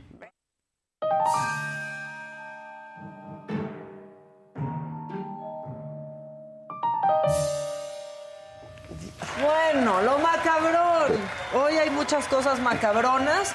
Pero este, vamos a empezar con Ricardo Monreal, el rey de lo macabrón. No, no, es que este, Rich. Está, en el, está en el ojo, está en el ojo. Pero ya, por favor. Y es que, a ver, ayer hubo una reunión en el Senado y ahí Monreal, pues le entrega el documento a Dan Augusto, al secretario de Gobernación, con 21 temas que necesitan ser cambiados porque pues podría ser que fueran inconstitucionales. Pequeño detalle, ¿no? Que van en contra de la Constitución. Pero el secretario solo le concedió seis de ya 21. Sé, y aquí está muy indignado Monreal diciendo eso. Venga. ¿Está de acuerdo con los cambios anunciados? Sí, en los que ya se han incorporado, está de acuerdo pero yo todavía ahora le planteé un bloque de inconstitucionalidades. 21. Un bloque puede contemplar varios artículos. 21 bloques y se aceptaron hasta ahora 6. 6 de 21. ¿Cuántos artículos implica eso? No, no, muchos. O sea, sí. Y luego, tanta foto que subió Dan Augusto que revisando, se te fueron errores, pues compa. O sea, y no son errores, y no se les fueron. No. Pensaron que como nadie lee y, nada más no es aceptan, así la cosa. Que no, ay, sí, se nos fue, no pasa nada. No, sí pasa. Sí, sí, sí. Ahora sí no es enchilame otra, como dicen por ahí en mi, en mi barrio. Y bueno, en la reunión de las comisiones, el senador de Morena, que es César Cravioto, como andamos mundialistas, dijo, ay, yo les voy a hablar en ese En esos idioma términos. fut- futbolero. tienen argumentos, porque no salen del discurso de que con estas reformas queremos eh, allanar el camino hacia el 2024. Eso es ridículo, es absurdo. Todas las encuestas dicen que Morena va a arrasar en el 2024. Es como si jugara Francia contra Qatar y dijéramos que Francia quiere tener un árbitro a modo para ganar el partido, ¿verdad? Es tan absurdo como eso. O sea, no necesitamos estas reformas para arrasar en el 2024 porque la derecha no tiene un ¿Una proyecto. quiniela? Sí, Ah, hagamos, sí. hagamos quiniela. ¿Quién Sí. llega a la, a la final? Yo creo que llega Francia y yo creo que mañana que es mañana, Ah, mañana es es Argentina. No, hoy es Argentina, Argentina, Croacia. Ay, y ahora Casarín no nos interrumpe. No dice ya. nada. Hoy es Argentina, Croacia y mañana es Marruecos, Francia, ¿no? Exacto, sí. Ok, yo creo, quiero que sea Croacia, Francia. y ¿Esa que gane apuesta? Francia. Sí. ¿Tú? Yo, yo, que llegue Francia, Argentina y que gane Francia. Yo también. Más humillación. Yo también. Mira, lo que queremos es que gane Francia. Exacto. O que pierda Argentina. Exacto. Eso es. Bueno, pues hay que ver. ¿Qué apostamos o qué? No, nada. Ah, yo ya de dónde sacamos más dinerita. Este, bueno, y después César Martínez, que hemos hablado mucho, pero mucho de César Martínez, pues de plano le dijo a Monreal que se anda pasando de tibio, que se defina. Es que ya Así también, le dijo. yo también. ¿Qué, ¿Qué quiere? ¿Que si quiere estar en Morena ya bien o qué? Así. Pero yo llamo a Monreal a que ya deje los malabares verbales, a que ya estuvo bueno de jalarle la liga si, al presidente. ¿Quiere reintegro en Morena? Que lo diga. Sí. Ya que se defina. Eh, Esto, esto, entre comillas, se dice en la mañanera y yo estoy de acuerdo. Y está de acuerdo el senador Salgado Macedonio. Es tiempo de definiciones. Defínete, senador Monreal. Ya estuvo de tibiezas, ya estuvo de estar jugando. Nosotros lo hemos apoyado en la oposición para presidente de la mesa directiva, para presidente del Senado y andar buscando el capital en la oposición para luego irlo a cobrar al, al gobierno o andar buscando en el gobierno para venirlo a cobrar a la oposición, pues eso, eso, pues eso no es que, que él, que él, que él saque el peine bien y defina de qué lado está. Escuché De- mal peine. Sí, y dije, no. ¿De, de qué lado está y de qué está hecho? Sobre Pues es que todo, sí. ¿no? ¿De Claro. qué está hecho? Miren, en la Segunda Yo, Guerra ahora sí apuesta otra vez. ¿Qué? Si tuvieran que apostar, ¿se va a definir Monreal o jugará a que le den la CDMX? Creo que de a muertito. Yo también.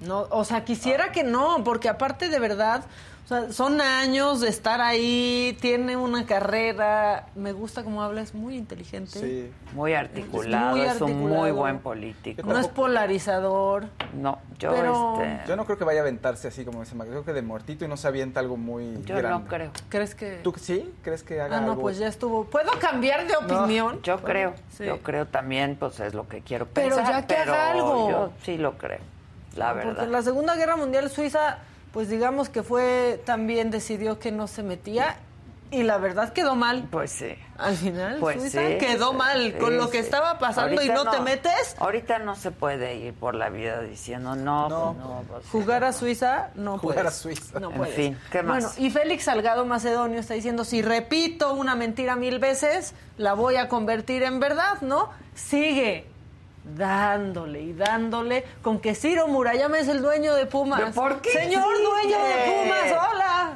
Ya también. Porque quieren desinformar. Echa. Eh, se busca una democracia participativa, pero también tener una democracia barata en nuestro país, que ya no haya derroche.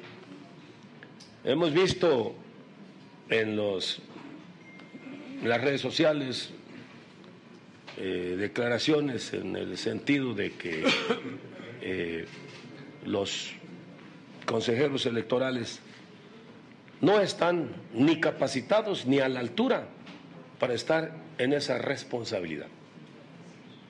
de nueve consejeros electorales, cuatro son abogados. El resto no conocen la ley. Otros son empresarios. Creo que hasta socios del, del club de fútbol, los Pumas. Entiendo. ahí, a ver qué dice Ciro Murayama, si es cierto.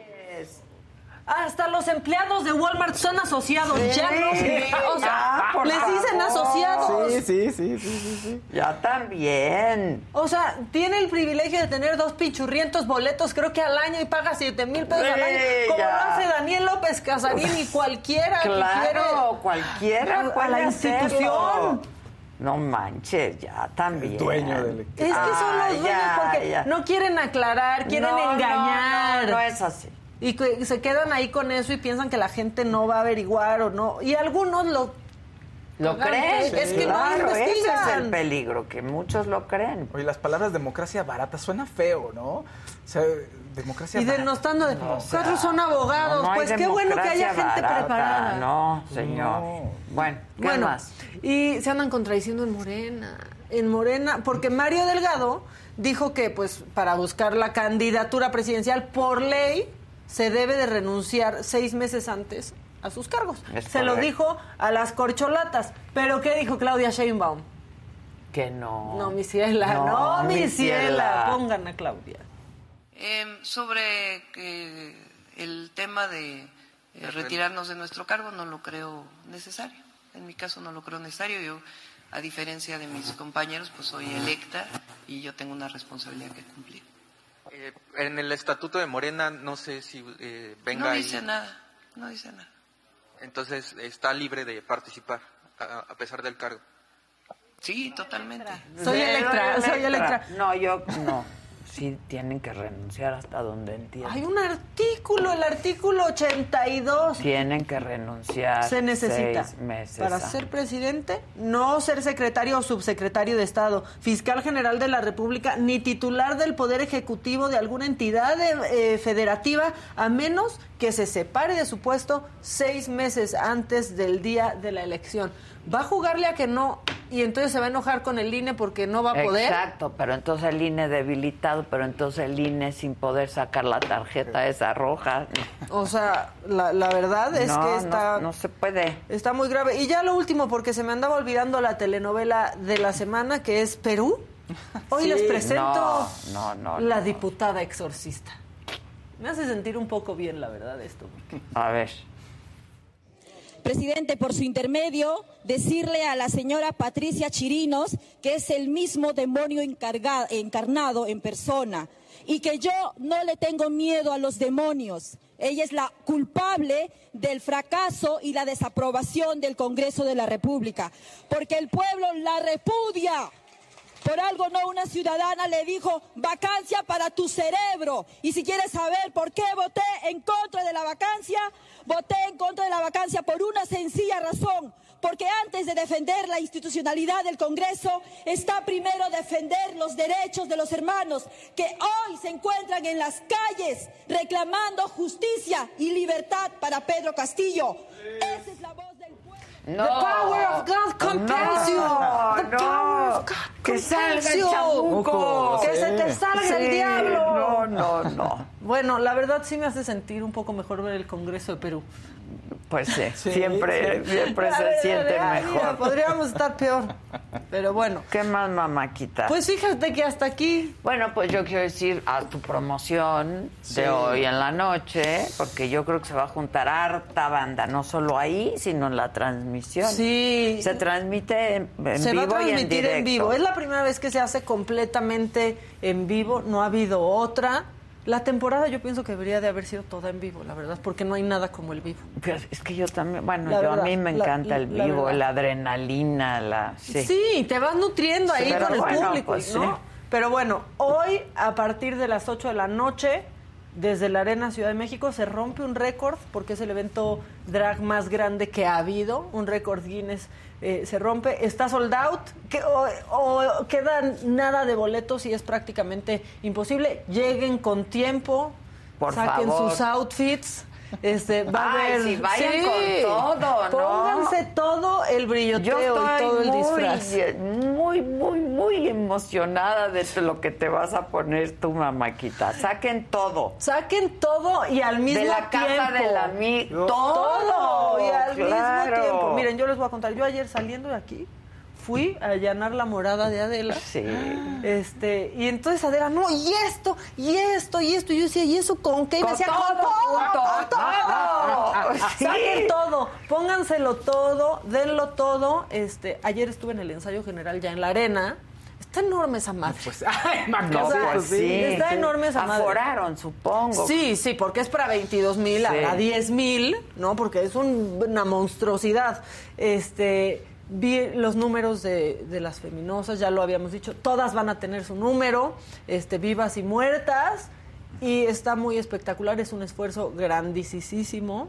Y pues la historia de Bruno y Carlo a mí se me hace increíble. Y tú lo vas a hacer espectacular, mamáquita. Yo, yo voy a, a darlo todo porque si no mañana llego y no quiero que me cagoteen. Ah, no, sí, mañana. Exacto, o sea, exacto. Me mandas el link. Sí. Bueno, tú vas a estar ocupada, pero luego le, le Sí. dices a Paola que La me mande que mande todo. O Mejor ustedes- después. No, Mejor te después. voy a ver. Porque me importa, o sea, que haya 10 mil. Miren, ya como sea, lo va a estar viendo Adel. No te, no te he Este, visto nada. Sí. Pero hoy sí te quiero ver. Hoy sí te quiero ver. Y, y va a estar, la verdad es que va a estar bueno. La historia a mí se me hace increíble, como, ¿no? Bruno y Carlo, pareja desde hace mucho tiempo, pues un día dijeron, hay que hacer algo de drag y empezó en un lugar chiquitito. Sí, la verdad, Y fue cómo creciendo. creció. Y fueron haciendo todo un, un concepto. Ellos muy bien. Claro, inspirados en lo que sea, ¿no? Pero defendiendo lo mexicano. No puedes usar una palabra Ahora- en inglés, por ejemplo, que hace- para mí fue un reto, ¿eh? Pues sí, pues claro, no y hay. para todo hay palabras. Claro. ¿Qué creen? Spoiler alert, Claro, para todo pa' hay todo hay palabras. palabras. Este, en un lenguaje tan rico Ahora como el que tengo, tengo este que decir algo. Viene RuPaul a México, ¿no? ¿Qué va Sí. a pasar con la más draga? Mira, la verdad, o sea, por lo que yo sé, cada final define que haya o no temporada siguiente. Ah, ¿no? ok. Yo pienso que va a haber, que debe de haber, porque es un, es un gran proyecto. Y son diferentes. Y son, y son cosas Claro. distintas, pero aparte justo, ¿qué no queremos, al menos en mi comunidad, diversidad? que claro. haya más cosas, qué bueno, gana el público, que haya dos eventos así al año, que tengan dos programas que amar o que odiar, ¿no? Porque luego yo, esta temporada decía, es que yo no sé si aman odiar a la más draga o odian amar a la más draga, Es como que sea, es la esto, ven. claro. No, la ven. Es esta y- cosa, sí, claro. Y tenemos una finalista secreta y nadie sabe y eso sí no se ha Más no que se yo. spoileado. Exacto. Y ya no lo dijo. Ay, no lo voy a decir, no la voy a spoilear, no la voy a spoilear, hoy es el último día. Y Anaí es la jueza invitada. ¿Y de qué depende que te, o sea, que te inviten que, hasta la siguiente temporada? ¿Qué puede pasar? No sé. O sea, ¿A mí? Todo. O sea, No, dicen, a mí llega no. la final y entonces dicen, a ver, de- nos fue increíble, hay siguiente temporada. Entonces ya dicen, a ver, ¿qué? ¿Puede repetir conductor? Nunca ha repetido, no se repite. No va a repetir. No se repite. Ya lo dije yo. Exacto. Ya lo dije yo, Maca no va a Hoy repetir. me despido de ese proyecto, fue un gran reto, fue muy divertido, me encantó, pero ya me quedo ahí como parte de la historia de la más draga y vendrán otros conductores Claro, o conductoras. que lo harán y muy qué padre, bien, sí, porque la verdad, o sea, ahí es, yo creo que es cuando un formato es exitoso, cuando trasciende a cualquier conductor y el programa Claro. puede existir. Exacto. La ¿No? estrella es el programa. Exacto. Ahora, un conductor ayuda a que sea más luminosa, Muchísimo. más brillante, más... Llegue a ¿no? más gente. O no. ¿O no? O no. Exactamente. Pero yo hoy te veré. Muchas gracias. Para que te pongan más nerviosa. Muchas aún. gracias por avisar. Hoy sí. ¿A qué hora es? Empieza a las 8 de la noche, yo creo que vamos a ah, acabar para como a las hora ya, 11. ya estoy listísima para ver. Tengo mucho trabajo. Vas a ver mi pero- coreografía del brilloteo. Todo lo voy a ver, todo lo voy a ver. Quiero ver mis cosas puestas. Sí, todo vas a ver, Quiero todo ver se está mis cosas acomodando. puestas, ¿eh? Pues es que yo voy como para boda. Algo nuevo, algo Sí. prestado, Exacto. sí, algo azul. Claro, Sí, como debe de ser. Estoy muy emocionada, mamáquita, de ver todo. El primer mensaje que recibí hoy en la mañana fue de Adela. ¿Qué, qué? Diciéndome, ya está esto, te va a ir muy bien, Ah, te llevo sí. tal. Sí, porque se me olvidó darte ayer Sí, eso. así andamos, es que sí somos Eso es muy importante, eso que te- se me olvidó darte. Sí, no está. ¿Con qué irá? Es lo que quiero saber ahorita. O con nada, fíjense. Exacto. Con nada. Yo voy a salir encuerada hoy en la noche. Exacto. Voy a Mira, salir encuerada. En, bol- en solo bolitas. e- solo eso y Ajá. ya. Y con eso. Con eso. Una probadita de la canción por Adela. Una probadita. Sí, ya, ya dijo el otro día, ¿no? Sí. Brilloteo, brillo. ya está. Brilloteo, contoneo. Pero no voy a cantar en vivo. No, porque no. ni ahí voy a cantar A en ver, vivo porque ni canto. ¿Y cómo es la coreografía? Un poquito, un poquito. Permite, Aquí- permítanme. Aquí todo es Ándale, macaquito es por Adela. Tantito. Está bien. Ya se me olvidó la canción. Permítanme, voy a, voy a buscar la letra. Así voy a estar, así voy a estar. ¿Y hoy qué en dice la, noche. banda? Hoy, hoy, hoy mucha gente te vamos a ver, mamá. Sí. Dice, Maca, te amo, Adela pone nerviosa Maquita. Adela me estimula siempre muchísimo. Claro. Si vieran nuestras pláticas, Ahí la dice- verdad, ¿eh? Dicen por aquí, Pedrito Sola sería genial para la próxima temporada. Les digo algo, Ajá. a mí me gustaría una persona trans. Porque pues ya ha habido Claro. representación, ya ha habido mujeres, no ha habido un hombre heterosexual, pero ya hubo un hombre gay, o sea, como la, la verdad... De todo poner. Sí. Pues, sí, claro, la diversidad. Yo creo que a veces dentro de esa comunidad no se acepta la diversidad y para mí fue muy importante, por ejemplo, esta temporada, defender eso Pues y decirles, claro. güey, no, no me van a ver con tacones porque no uso tacones, no me van a ver con pelo largo porque no tengo pelo largo. Disculpa. O sea, hoy sí se. no, no, no, no sé porque, ¿sabes? Está bien peligroso para mí. Eh, se hizo, ahorita tenemos que hablar No, de eso. no, no, no, no, no. No, bueno, es eh, que- te las llevas en la mano. no Exacto, se las voy a enseñar. y Adela quería que les enseñe. No, es que, ¿qué me pasó ayer en el vestidor? Así. Así Pero en las pruebas. un poco, así en las Maca. pruebas. Así en las pruebas. Así en las pruebas no, estuve. Maca, qué decepción. Brilloteo, contoneo, dragoneo. No, pues aprende, Maca, aprende. No, va, va a haber sorpresas hoy. Este. Me están diciendo mucho, te vas a draguear. Yo, la verdad, no sé si les voy a romper el corazón o no, pero Uy, es que es se en va a vivo. ver espectacular. Es en vivo, no a hay ver tiempo. te vas a ver muy bien, Mike. Draguearse. Eso sí. ¿cuán- Ah, ¿Cuánto no. te tardaste cuando te, te Y dragueó que letal? fue rapidísimo, porque no, no tenía yo mucho tiempo, pobre. Pero fue una hora, mínimo. No, no, mínimo. Para draguearte el- bien. No, hombre, yo tengo- como tres, le dedican Sí. muchísimo No, tiempo. claro. Yo tengo descansos como de 20 minutos de pronto, o sea, eso es eh, imposible, es completamente en vivo. Entonces, Pero- bueno, pero se van a sorprender ya. Voy a hacer algo insólito. A ver, quiero. Maca. Sí, vas a hacer algo insólito hacer con algo lo que se te dio para ponerte. Voy a hacer algo insólito. Bueno, quiero que me des tantita coreografía, Maca. Tantita. coreografía no seas así. Porque no sé ni si la voy a poder dar en la noche. Al tantito. No, miren, voy a hacer como así, Ah, ok. luego así, Ah, y luego así, no así. Y voy a brincar y echar contoneo. muchas madres. Dragoneo. Dra- Ah, ah. Pero aparte es como nuestra canción. Mira, te voy a A decir ver, porque pienso que es para como para las dos. A ver. Una cabrona de Cora. Yo te, es más, yo te la dedico a, A ti. ver, venga. Rumbera y entrona, salvaje actitud. Eso no, Adela. Esa soy yo. Brilloteo, contoneo, dragoneo. No dragonea muchísimo, Adela y entra y es una dragona. Salvaje actitud. Eso sí. O sea, esa canción es Es para mí. Brilloteo, contoneo, dragoneo. Ah, ah. Ah, ah. Sí. Ok, muy bien. Labio y porte fino, sandunguera de lo fino, orgullosa de lo mío. Eso. Todo eso Muy bien. eres tú y todo eso me ¿Quién lo ha contagiado a mí, Disculpa, Adela. Se los digo. ¿Quién me la compuso? Te la compuso, creo que Bruno. Creo que Bruno fue el compositor. Me la de- compuso de esto. Bruno. Oye, Sí, Bruno, Todo muy eres bien. tú y todo eso me has contagiado a mí. Qué bueno, Maca, qué bueno. O sea, Te estoy. felicito, te va a ir muy bien. Estoy viendo qué dice la banda. Ayúdenme, A ¿no?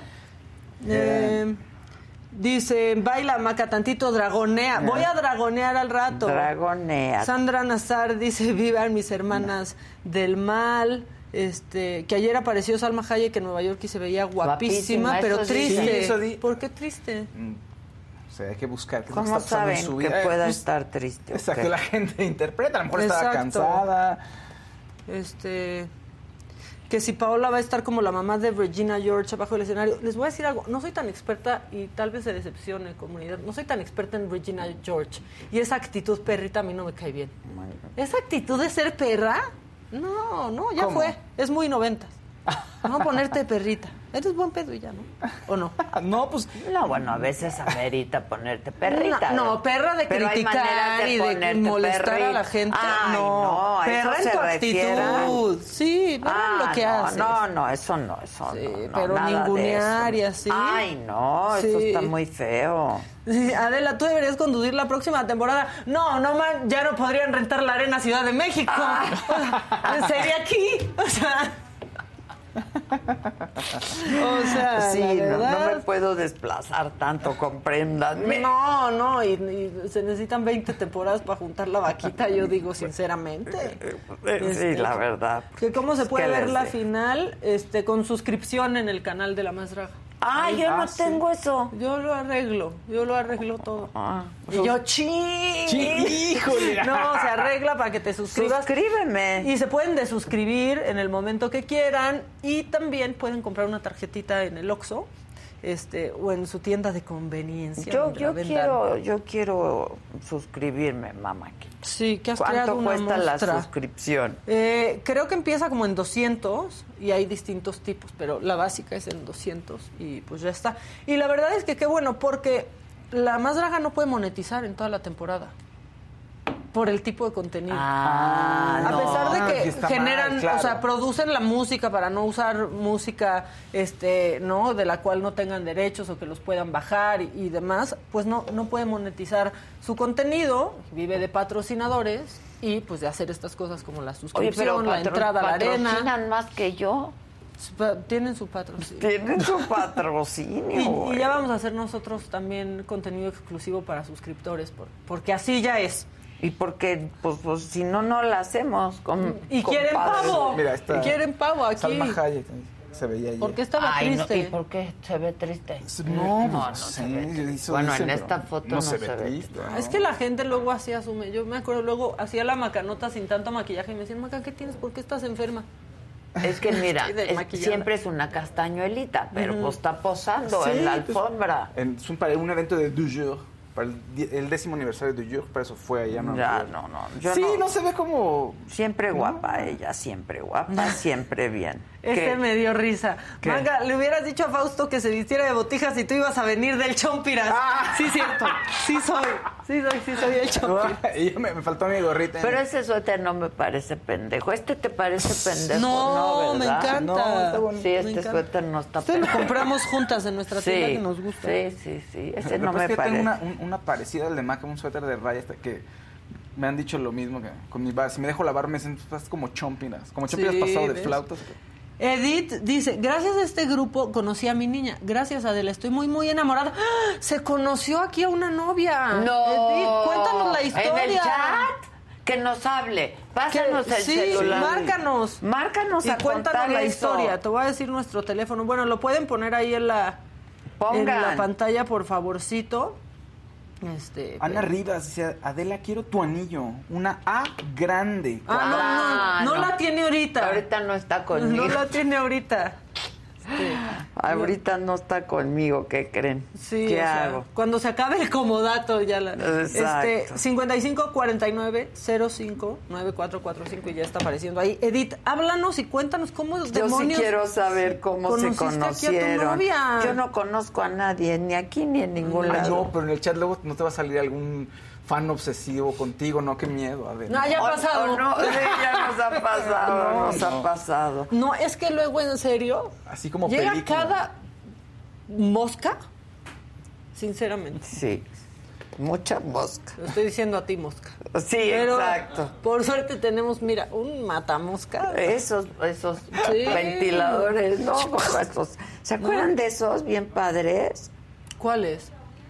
Ay, los de petate. Ah, sí, claro, sí, sí. Claro, o- había hasta de plástico, De plástico, ¿se acuerdan? sí, A ver si ya nos está hablando, espérense, espérense. Ahora ya son A ver. ¡Ah, colgaron! No, voy a hablar otra vez. Ahora son, son como unas raquetas que dan toques a las mosquitas. Ay, vuelvan a marcar. Maca, que a qué hora es la hora límite eh, de acceso a la arena, dice Ed Mateo. Pues empieza a las 8 de la noche, entonces la verdad sí tomen su tiempo, yo creo que va a estar muy lleno. Y el acceso a la arena es mucho tráfico porque es solo recto. ¿Quién habla? ¿Eres Edith? Sí, soy Edith. ¡Hola! Cuéntanos. ¿Cómo estás? Bien, queremos saber cómo es que ayudamos a alguien a encontrar el amor. Sí, bueno, soy de las hermanas del mal Ah, las hermanas de... y este ya empezamos el grupo, nos empezamos a conocer y todo. Este, bueno, yo soy divorciada, tengo dos niños y ahí conocí al amor de mi vida que se llama Artemisa. Ay, Artemisa Telles. Artemisa Núñez Silva. Núñez. Ok. ¡Guau! Este, ¿Tú ya habías tenido novias o no? No. ¡Una conversa! ¡Bienvenida! Una conversa. Una conversa, eres de nuevo ingreso. Sí, pero muy feliz. ¿Cómo fue? Cuenta. Bien, mana.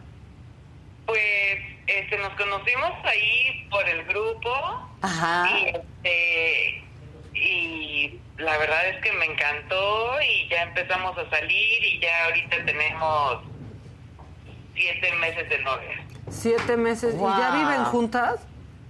No, porque yo vivo en León y ella en la Ciudad de México, pero sí viene seguido. Yo ahora voy a ir para pasar las fechas con ella y así, pero muy contenta. perro, ¡Qué ya. bueno! Navidad y mana! todo. ¡Felicidades! ¿Con hijos y todo? ¿Ya conocieron y todo? Sí, sí, sí. ¿Y cómo estuvo la- el encuentro con los hijos tuyos? Bien, bien, la verdad es que se llevan bien. Este, mi perrita y su perrito ya son novios. Ay, ya. ¿Cómo? ¿En serio? sí, sí, sí, ya, ya toda la familia aquí. Ay, qué padre, pues Pero felicidades. todo gracias a la banda de Adela, Muy a las hermanas del mal y, y la verdad es que estoy súper, súper feliz. Qué bueno, ¿Y felicidades. tus hijos lo aceptaron bien? ¿Cómo les explicaste? Bueno, ahorita lo digas como mi amiga. Ah, ok, Mm. ok.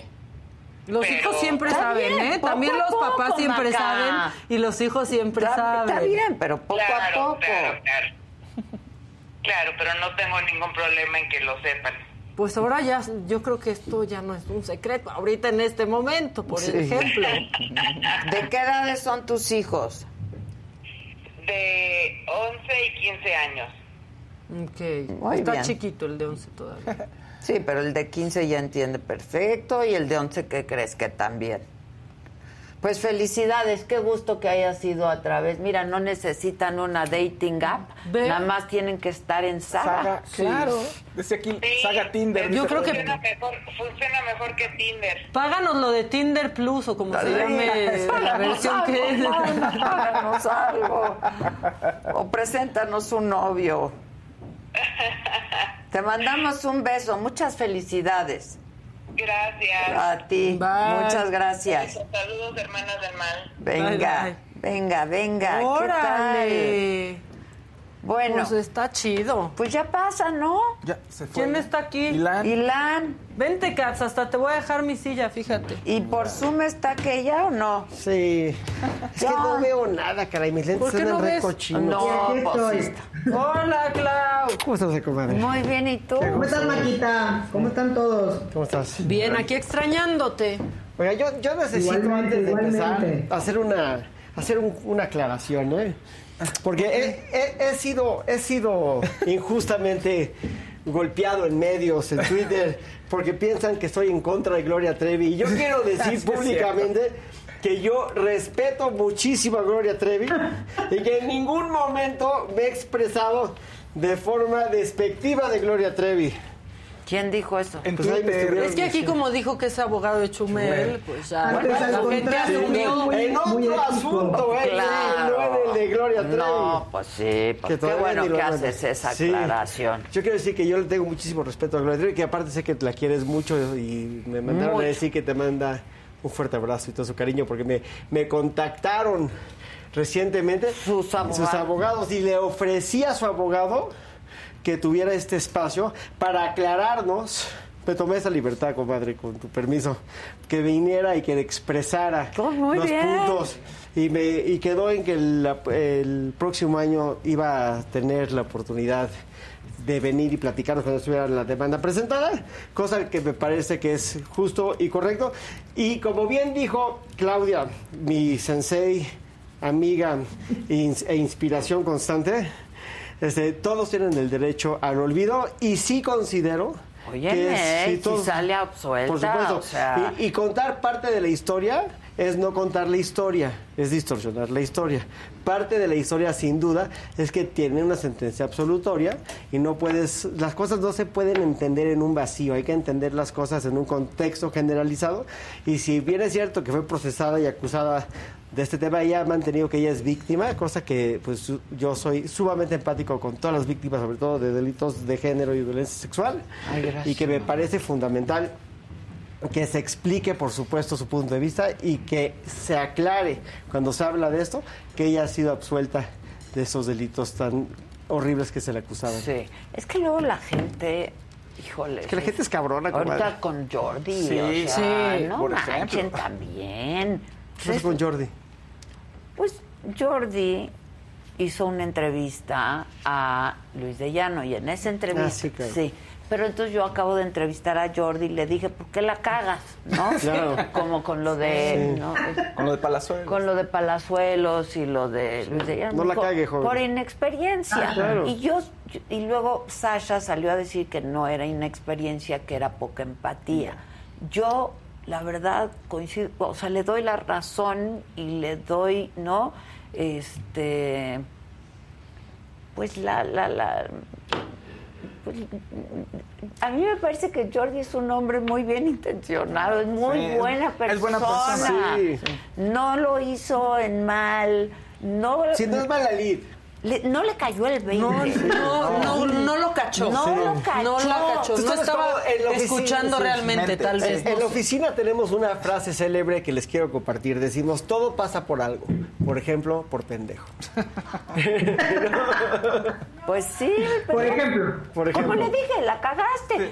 Como cuando la cago yo, cuando la caga otro. Lo que pasa es que estos son temas pues muy delicados. Claro, ¿Me explico?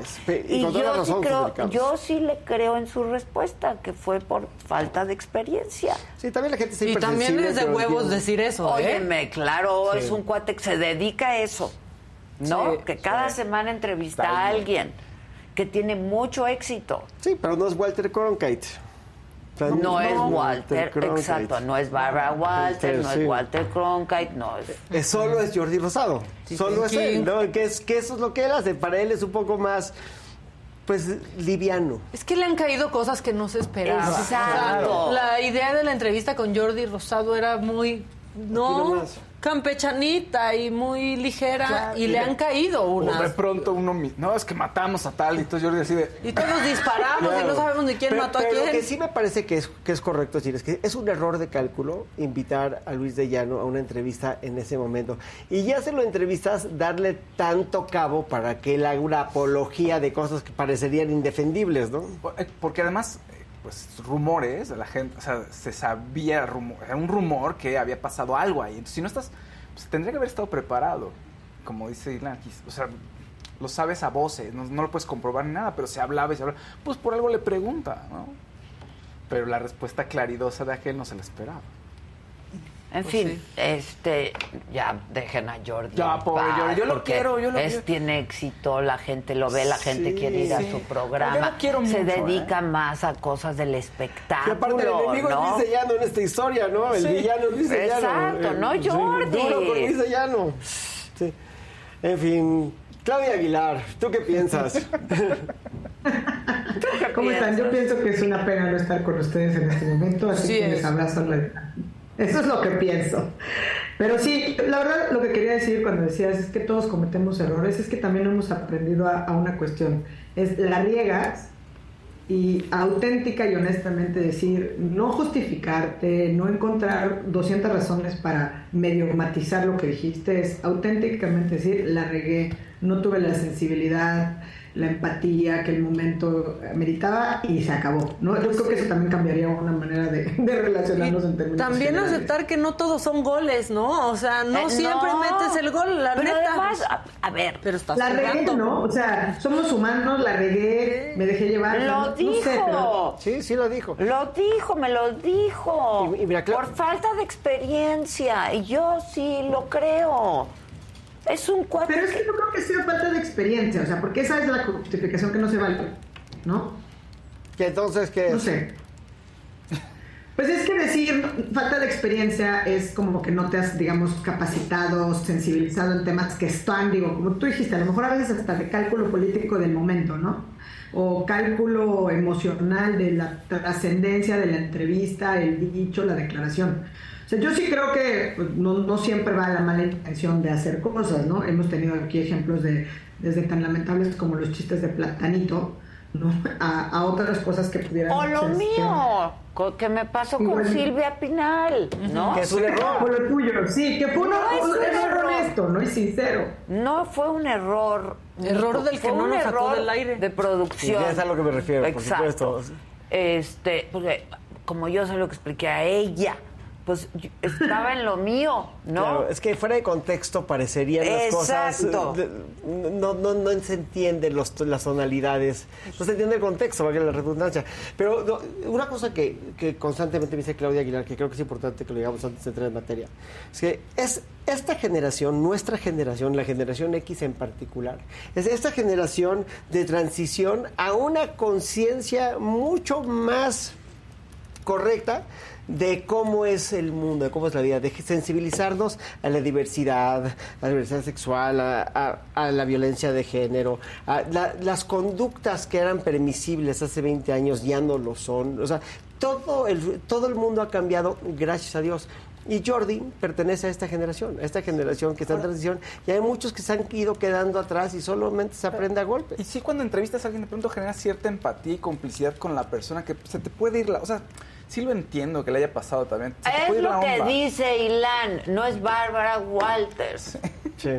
El oficio. Sí. Sí.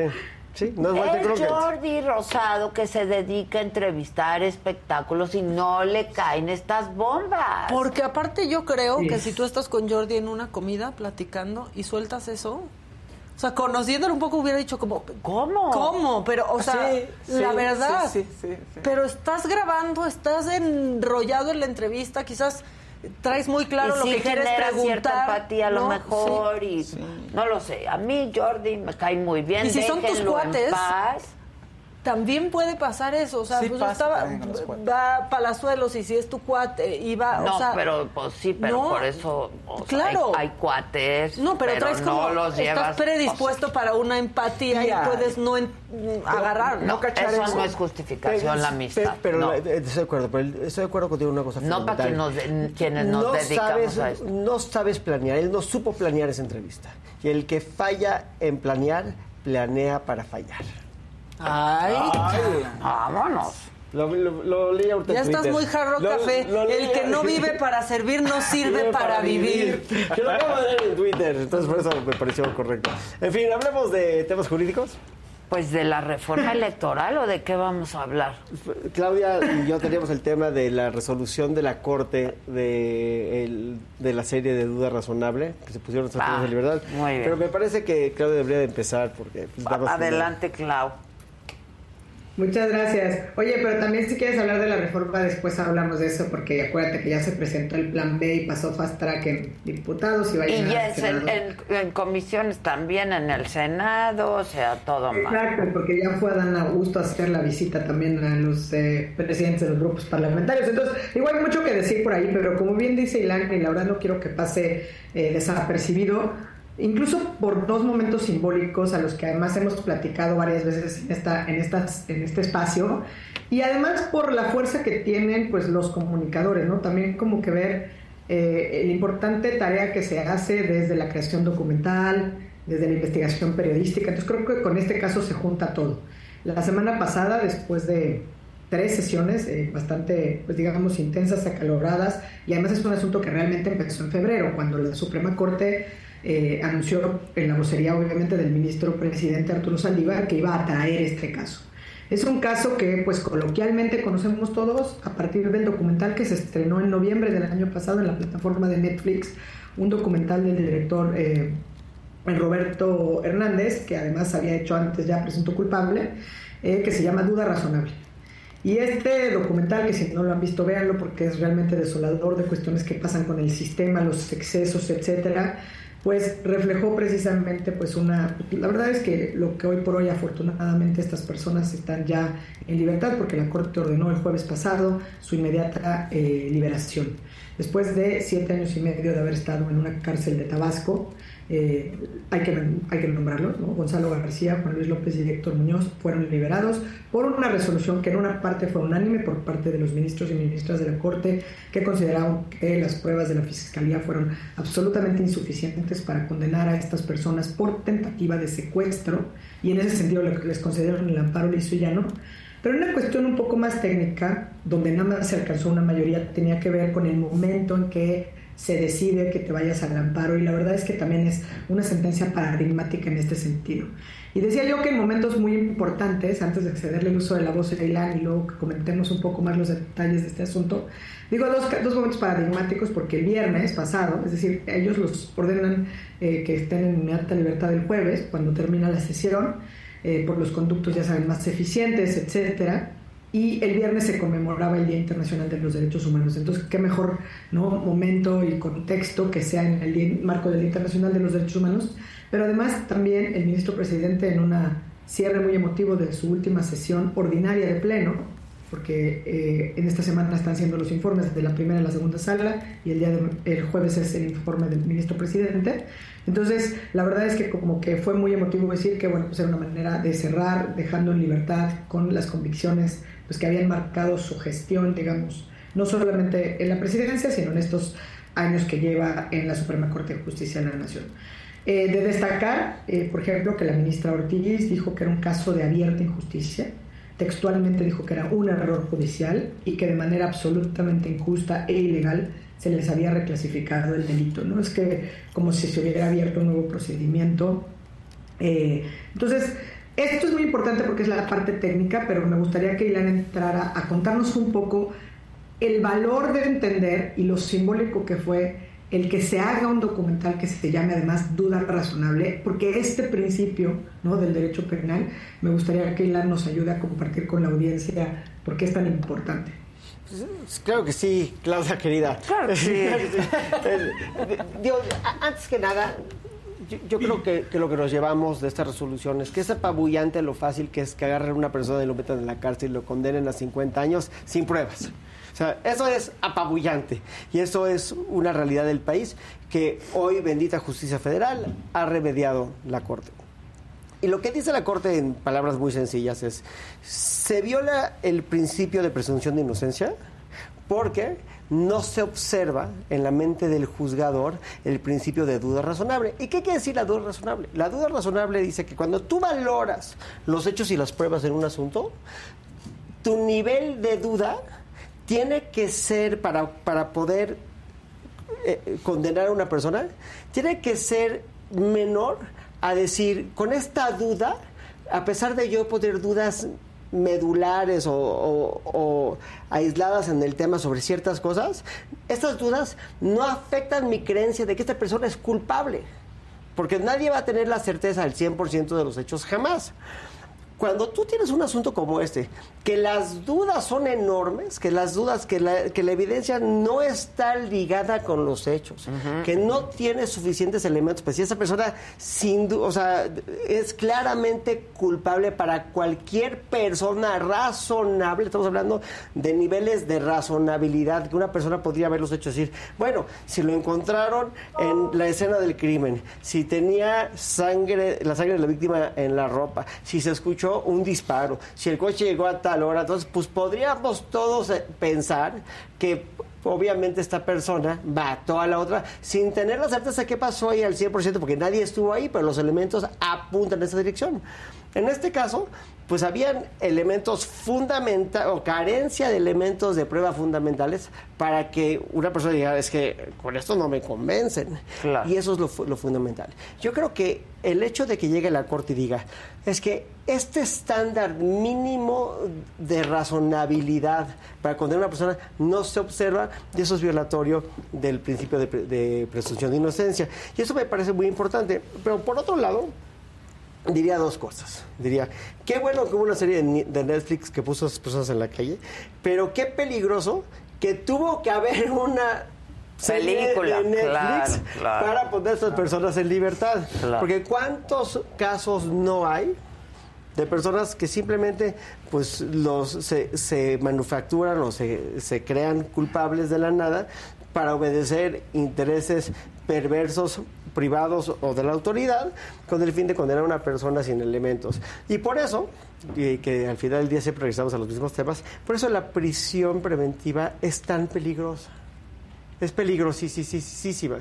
Porque tienes una persona, unas personas en la cárcel que ese tiempo nadie se los va a regresar. Nadie te lo va a regresar aunque seas absuelto. Hablando de Gloria Trevi, ¿cuántos años estuvo Gloria en la cárcel? Y fue absuelta. Y eso no hay forma de que te lo devuelva el Estado.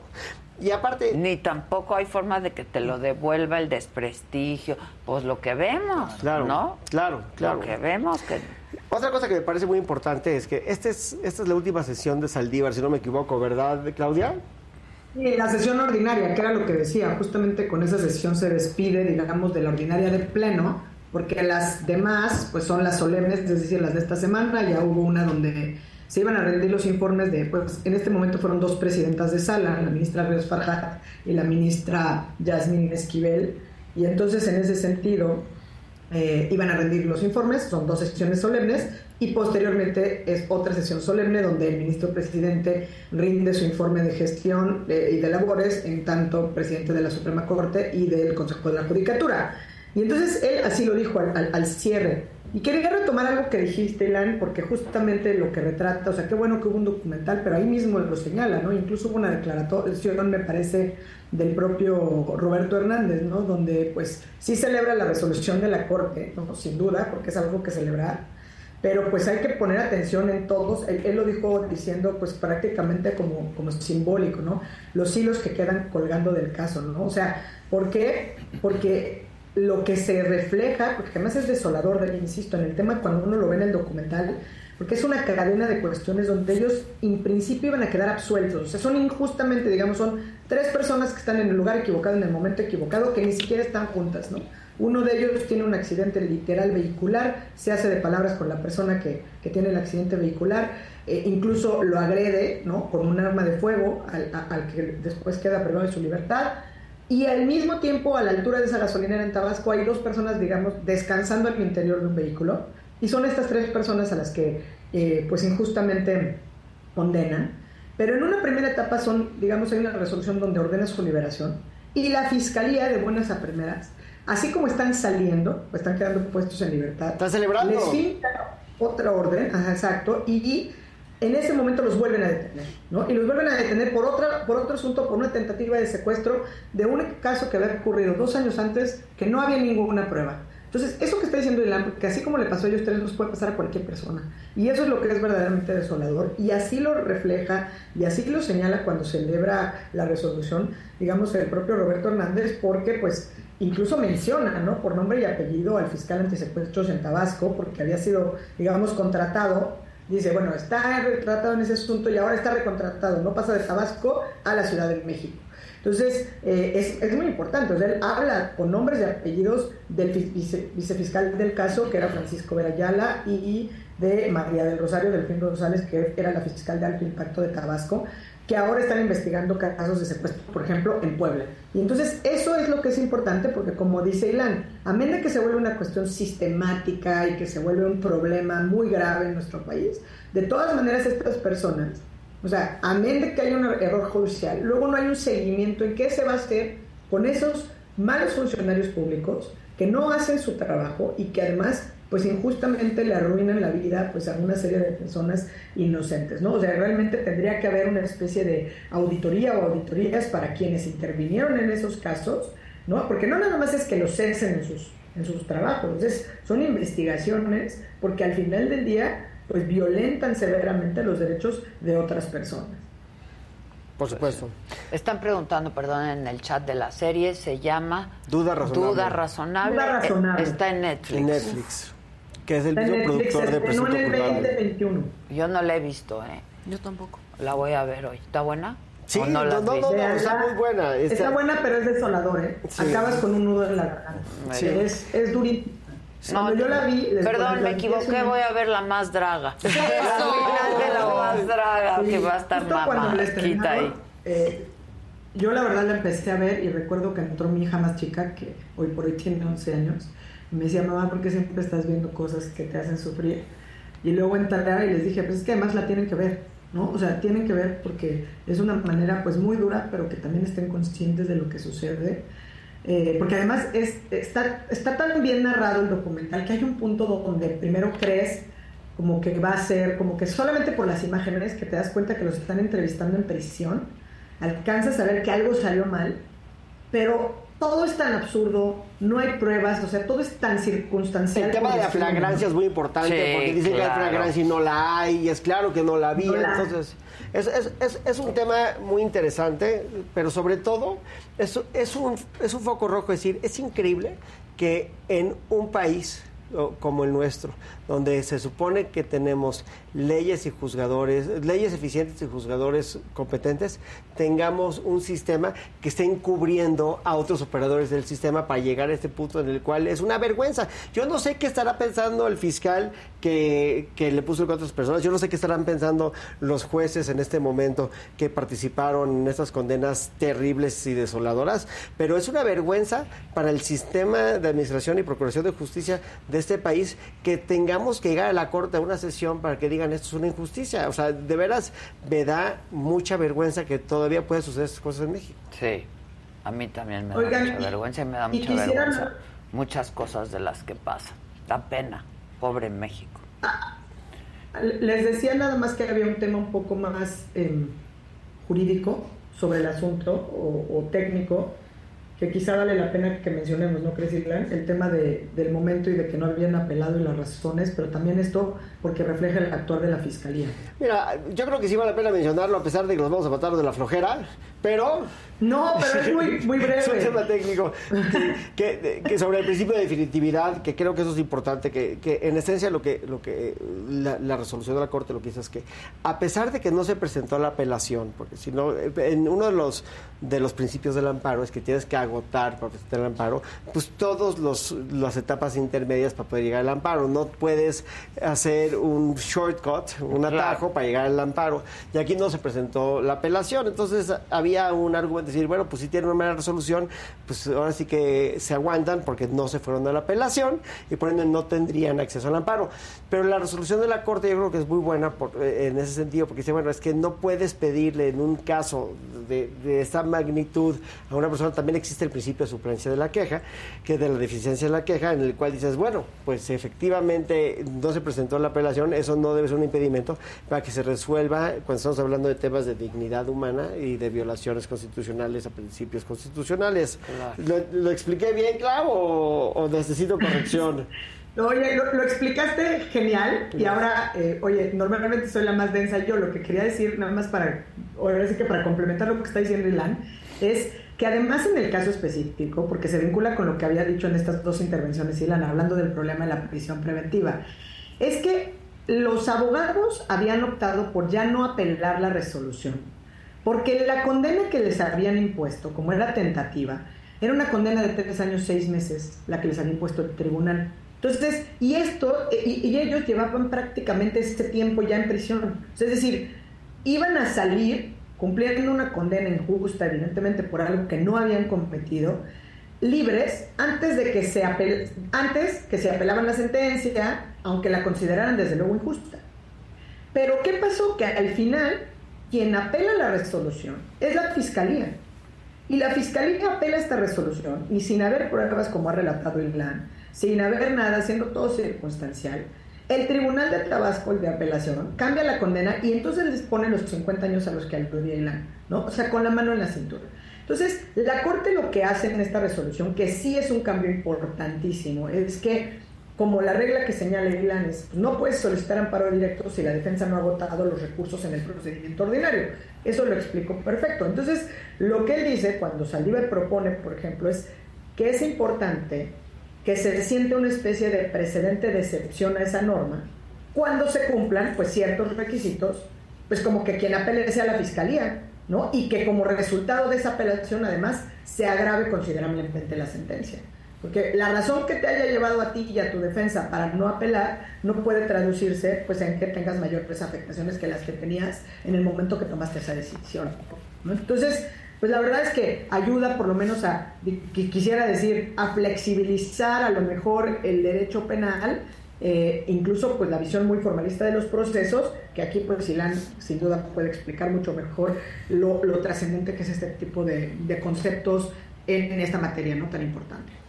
Por supuesto, y nos quedamos con, con, la sensación o con el pensamiento de que la Corte en este momento está genuinamente velando por la justicia y los derechos más importantes por encima de las trabas procesales que puede un sistema, que es uno de los grandes problemas de nuestro sistema, que se ha vuelto hiperprocesalista y que ese procesalismo pues realmente ha, ha mermado la capacidad de impartir justicia en la ciudadanía. Y creo que con eso agotamos el tema. Si, si me permiten, este, antes de entrar al tema de líneas, me gustaría hacer una, una mención del tema en Perú, porque no sé si ustedes sabían, pero mi madre mi querida madre en paz descanse era peruana. Ah, mira, yo no sabía. tengo el tema. Nos cae aquí siempre la nota que abogado de Chumel, mamá peruana. No, no, ya, por favor. menos. Si gana Argentina el mundial, no nos salgas, ¿eh? No, no, no, no, no, Argentina no tengo nada. Pero, sí, sí, mi, mi, sensación sobre los, los comentarios del de, presidente sobre el tema de Perú, yo creo que tiene mucho más que ver con, con, su Yo pensaba que para el presidente el mundo se acababa en el 2024. Ya lo que veo, lo que siente, es que el presidente se, tiene una sensación de ser pater familias de la izquierda en el mundo y está protegiendo a, a los Mufasa de la izquierda. Yo, yo entiendo que, que esos son sus, pues sus, afectos, que sus afectos van por ahí, pero sí, sí quiero hacer una mención de que es muy difícil para mí como mexicano entender que se esté dando un espaldarazo a un líder de Estado que haya minutos antes de haber sido destituido y detenido, simplemente con una declaración ante medios, tratar de deshacer la composición del Estado desde el Parlamento hasta el Ministerio Público. Que estaba drogado. Es gravísimo. Ah, Ahora dice que, estaba, drogado. esa es la defensa más absurda que he escuchado en toda mi vida. Oye, en toda mi vida. No aplica, sí, o sea, no aplica para el esposo, ¿eh? El esposo estaba drogado, no, me di Es, es mucho más claro hacer una defensa basada en que el presidente Castillo estaba defendiendo el sufragio del pueblo, que él estaba convencido de que, que sea menos, menos decir, fíjate, fíjate que me drogaron y de repente pues amanecí desnudo en la casa de no sé quién. oye, no, no, no, por ahí no va, ¿eh? o sea, y si no me acuerdo no pasó, aplicó un talía. Pedro Castillo. me, me, parece, me parece terrible. Y ante, ante los momentos que estamos viviendo en el INE y, y lo digo a pesar de que yo simpatizo mucho con ciertas cosas de la izquierda de este país, sí me parece que lo más importante, lo, fundamental que tenemos que entender es que las instituciones que hemos ido construyendo en las democracias frágiles de América Latina son logros y éxitos. ¿no? La institución no es el enemigo. Puede ser que la institución vaya en contra de los intereses de ciertos operadores políticos, porque la política está minada de contrincantes. Todos los políticos tienen contrincantes en la política, simplemente esa es la naturaleza de la bestia.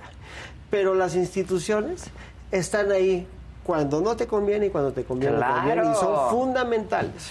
Entonces hago un, un llamado para que en general y sin hablar de el INE en particular, pero hablando de todas las instituciones, que respetemos las instituciones, porque esas instituciones, sobre todo hablando ya del INE, se han ido construyendo a posteriori de las, de las elecciones para apaciguar a los perdedores, cediéndoles cancha para garantizar elecciones limpias.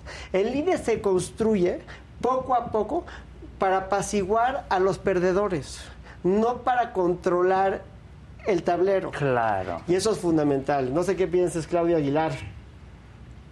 Sin duda. A mí me parece que este famoso plan B, que de alguna manera ya habíamos dicho que hasta acaba de, convertirse, entiendo, como casi en una especie de plan C, amén de que, digo, las críticas que se pueden hacer a la deficiente tarea legislativa, que ya sería echarles un piropo, porque bueno, pues nadie puede leer ni siquiera humanamente el número de hojas y mucho menos deliberar parlamentariamente para llegar a acuerdos. Entonces, dejando todo eso de lado, tiene no solamente vicios de inconstitucionalidad, que no son quizá los que vamos a abordar por este tiempo, pero sí cuestiones importantes en seguimiento a lo que acabas de decir, sobre todo por el órgano, ¿no? Es decir, el árbitro, el INE, y cómo se da una grave afectación, porque esta propuesta que desaparece, digamos, la estructura ejecutiva del INE.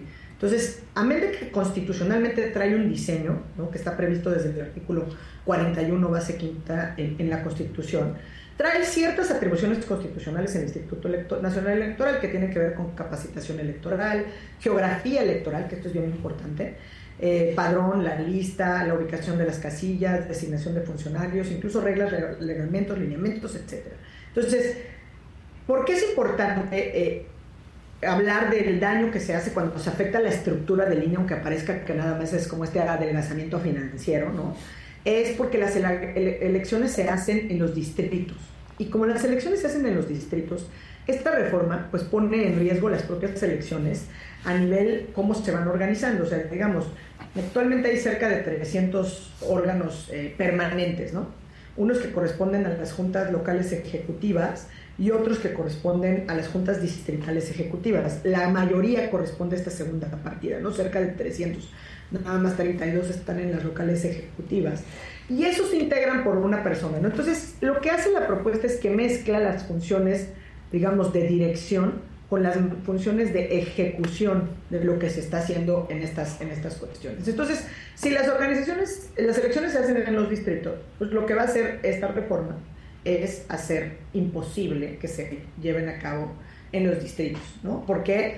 Pues porque en cada distrito hay básicamente se reduciría a que haya un vocal operativo para todas las funciones, lo cual materialmente lo imposibilita, ¿no?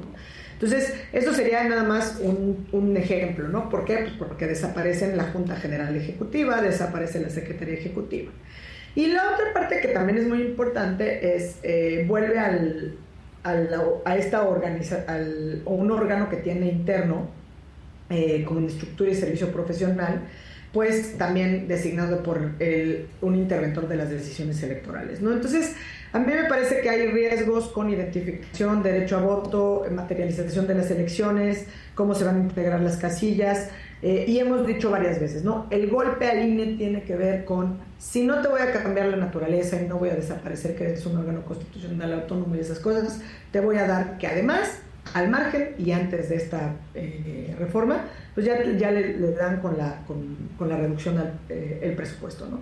Entonces, creo que todo esto es sumamente delicado, se desaparece también la formación de carrera, hay muchas personas que quedan, digamos, desprotegidos, temas de seguros.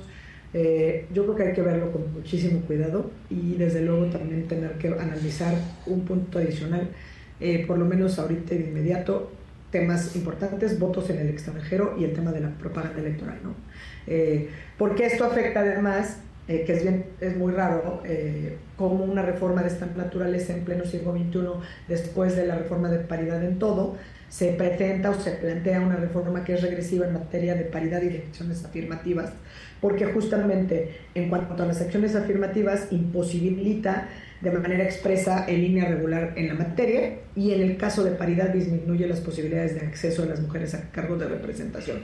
Así de un plumazo, ¿no? ¿Por qué? Porque desaparece en el bloque de competitividad media. Entonces, creo que todo esto pues, merece que nos sentemos quizá a platicar todavía con más detalle cuáles son los puntos más problemáticos eh, que se ven o que se da como resultado precisamente de, esta, de este famoso plan B o, plan C. Escuchaba eh, hace unos días alguien que decía como una magia de algunos eh, que hicieron este tema de, eliminar algunas cuestiones, ¿no? de, eliminar algunas cuestiones de financiamiento.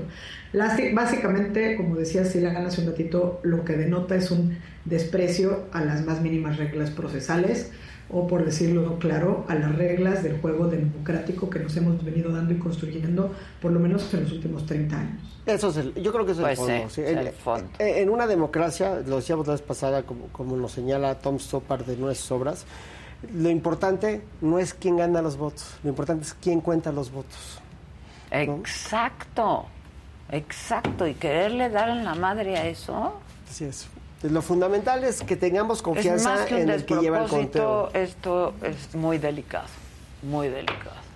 Yo tenía la duda si la Corte tiene, estaba yo hablando con dos ex consejeros electorales hace un rato, con Alfredo y con Benito, de eh, si la Corte tiene obligación de resolver, de desahogar, porque yo creo que la reforma va a llegar a la Corte, primero al Tribunal Electoral, luego a la Corte, este, si tiene obligación de desahogarlo de inmediato, porque hay un proceso electoral en puerta. Pero, a ver, todo eso suena sí, muy sí lo hay. Sí, lo hay. Pero el problema es que el 2 de enero tenemos un nuevo presidente.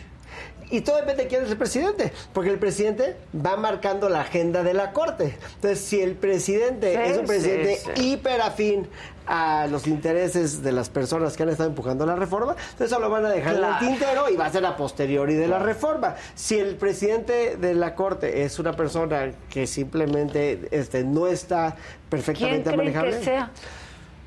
a ver, sí. paréntesis, perdón, Nada más para aclarar esto que dijimos, o sea, que estabas diciendo que sí, tiene mucho que ver y es muy importante que destaques lo del presidente de la Corte o el sucesor en enero, pero en materia electoral sí la Corte interviene justamente cuando son es eh, competencia exclusiva en, eh, para impugnar, para normas, digamos, para declarar la inconstitucionalidad de normas eh, de naturaleza electoral, solamente lo puede hacer la Corte vía acciones de inconstitucionalidad porque ahí sí queda fuera el juicio de amparo, aunque bueno, pues ya después tendríamos que ver qué se puede intentar, y más bien todo está en sede del Tribunal Electoral. Pero los plazos, constitucional y legalmente en materia electoral, precisamente para que no pase esto que dices, Isabela, sí están reducidos y viene en ley. O sea, sí se reducen dramáticamente. Es, que si no te quedas en el limbo, ¿no? ¿sabes? Claro. ¿Cuál es el Los plazos, no, o sea, se van reduciendo en el trámite en general. O sea, tienes el mismo plazo para la impugnación, pero la Corte lo reduce. O sea, digo, no, obviamente no es que no es que vayas a salir y de repente eh, de la noche a la mañana dicen, bueno, pues es que está ahí formado. O sea, hay un procedimiento de acción de inconstitucionalidad abreviado en materia electoral. Y en aquellos asuntos que se tienen que resolver dentro de los 90 días anteriores al inicio del proceso electoral en que se vayan a aplicar las normas, ¿me explico? Entonces, eso es, tienen un deadline, ¿no? Valga mi poches, que, que trato de no hacerlas, pero el tiempo límite, el plazo, es las reglas del juego para el que se van a someter el proceso electoral, en el que se van a aplicar esas normas que se impugnen, tiene que estar resuelto cuando 90 días antes de que vayan a empezar a aplicarse esas normas, ¿no? Es decir, la Corte está obligada a resolver la acción de inconstitucionalidad antes de que inicie el proceso electoral. Del 2023. En, este, este caso, sería 2023 si es que da tiempo y por eso, evidentemente, en el caso... Pero si no da tiempo, ¿qué pasa? ¿Cuál es la que está vigente? La que está vigente, o sea, porque al final tendrías que aplicar esas reglas. Que esa es parte de la dinamitación a tu sistema democrático. ¿Por qué? Porque aunque eso diga nuestra ley, pues ya ves, nos va a salir nuestro ¿no? Nuestro talatuani de Macuspana a decir que no me vengan con que la ley es la ley y que pues las reglas y si el pueblo ya había dicho y los diputados son los representantes del pueblo ya habían echado para atrás. Entonces eso mina poco a poco la democracia.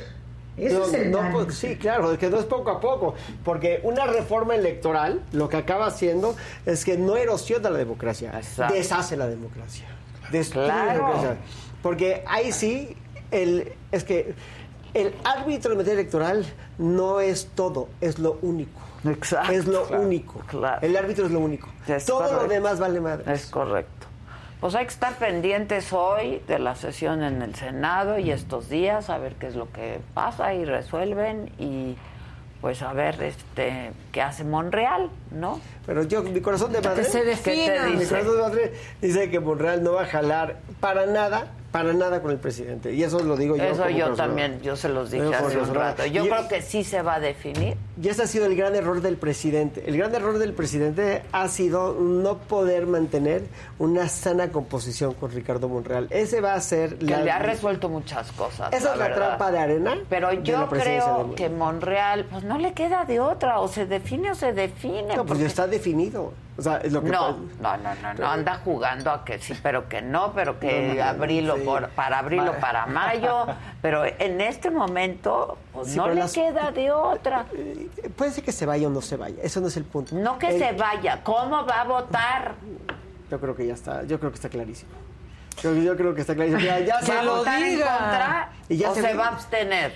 Pues se supone que ya se fue a juntar con no sé quién en no sé dónde, que ya va a ser candidato. Ya dijo que él va a ser candidato, eh, si no es por Morena, por la oposición. O sea, yo creo que él está más definido imposible. Y aparte, lo tratan como el enemigo. O sea, el trato entre ellos Exacto, es, es lo de que yo enemigos. digo. O sea, en Palacio Nacional no tiene derecho de picaporte no, no, más, es el enemigo. pero además no, no, no es, no, no quieren, No, no, no, no lo quieren. no lo Y- quieren, entonces pues Y yo se ya no repite, sé la, qué y se le repite la historia, porque este noviazgo es un noviazgo, es un noviazgo que se pelean y se contentan, se pelean y se contentan, pero tarde o temprano acabas de cortar.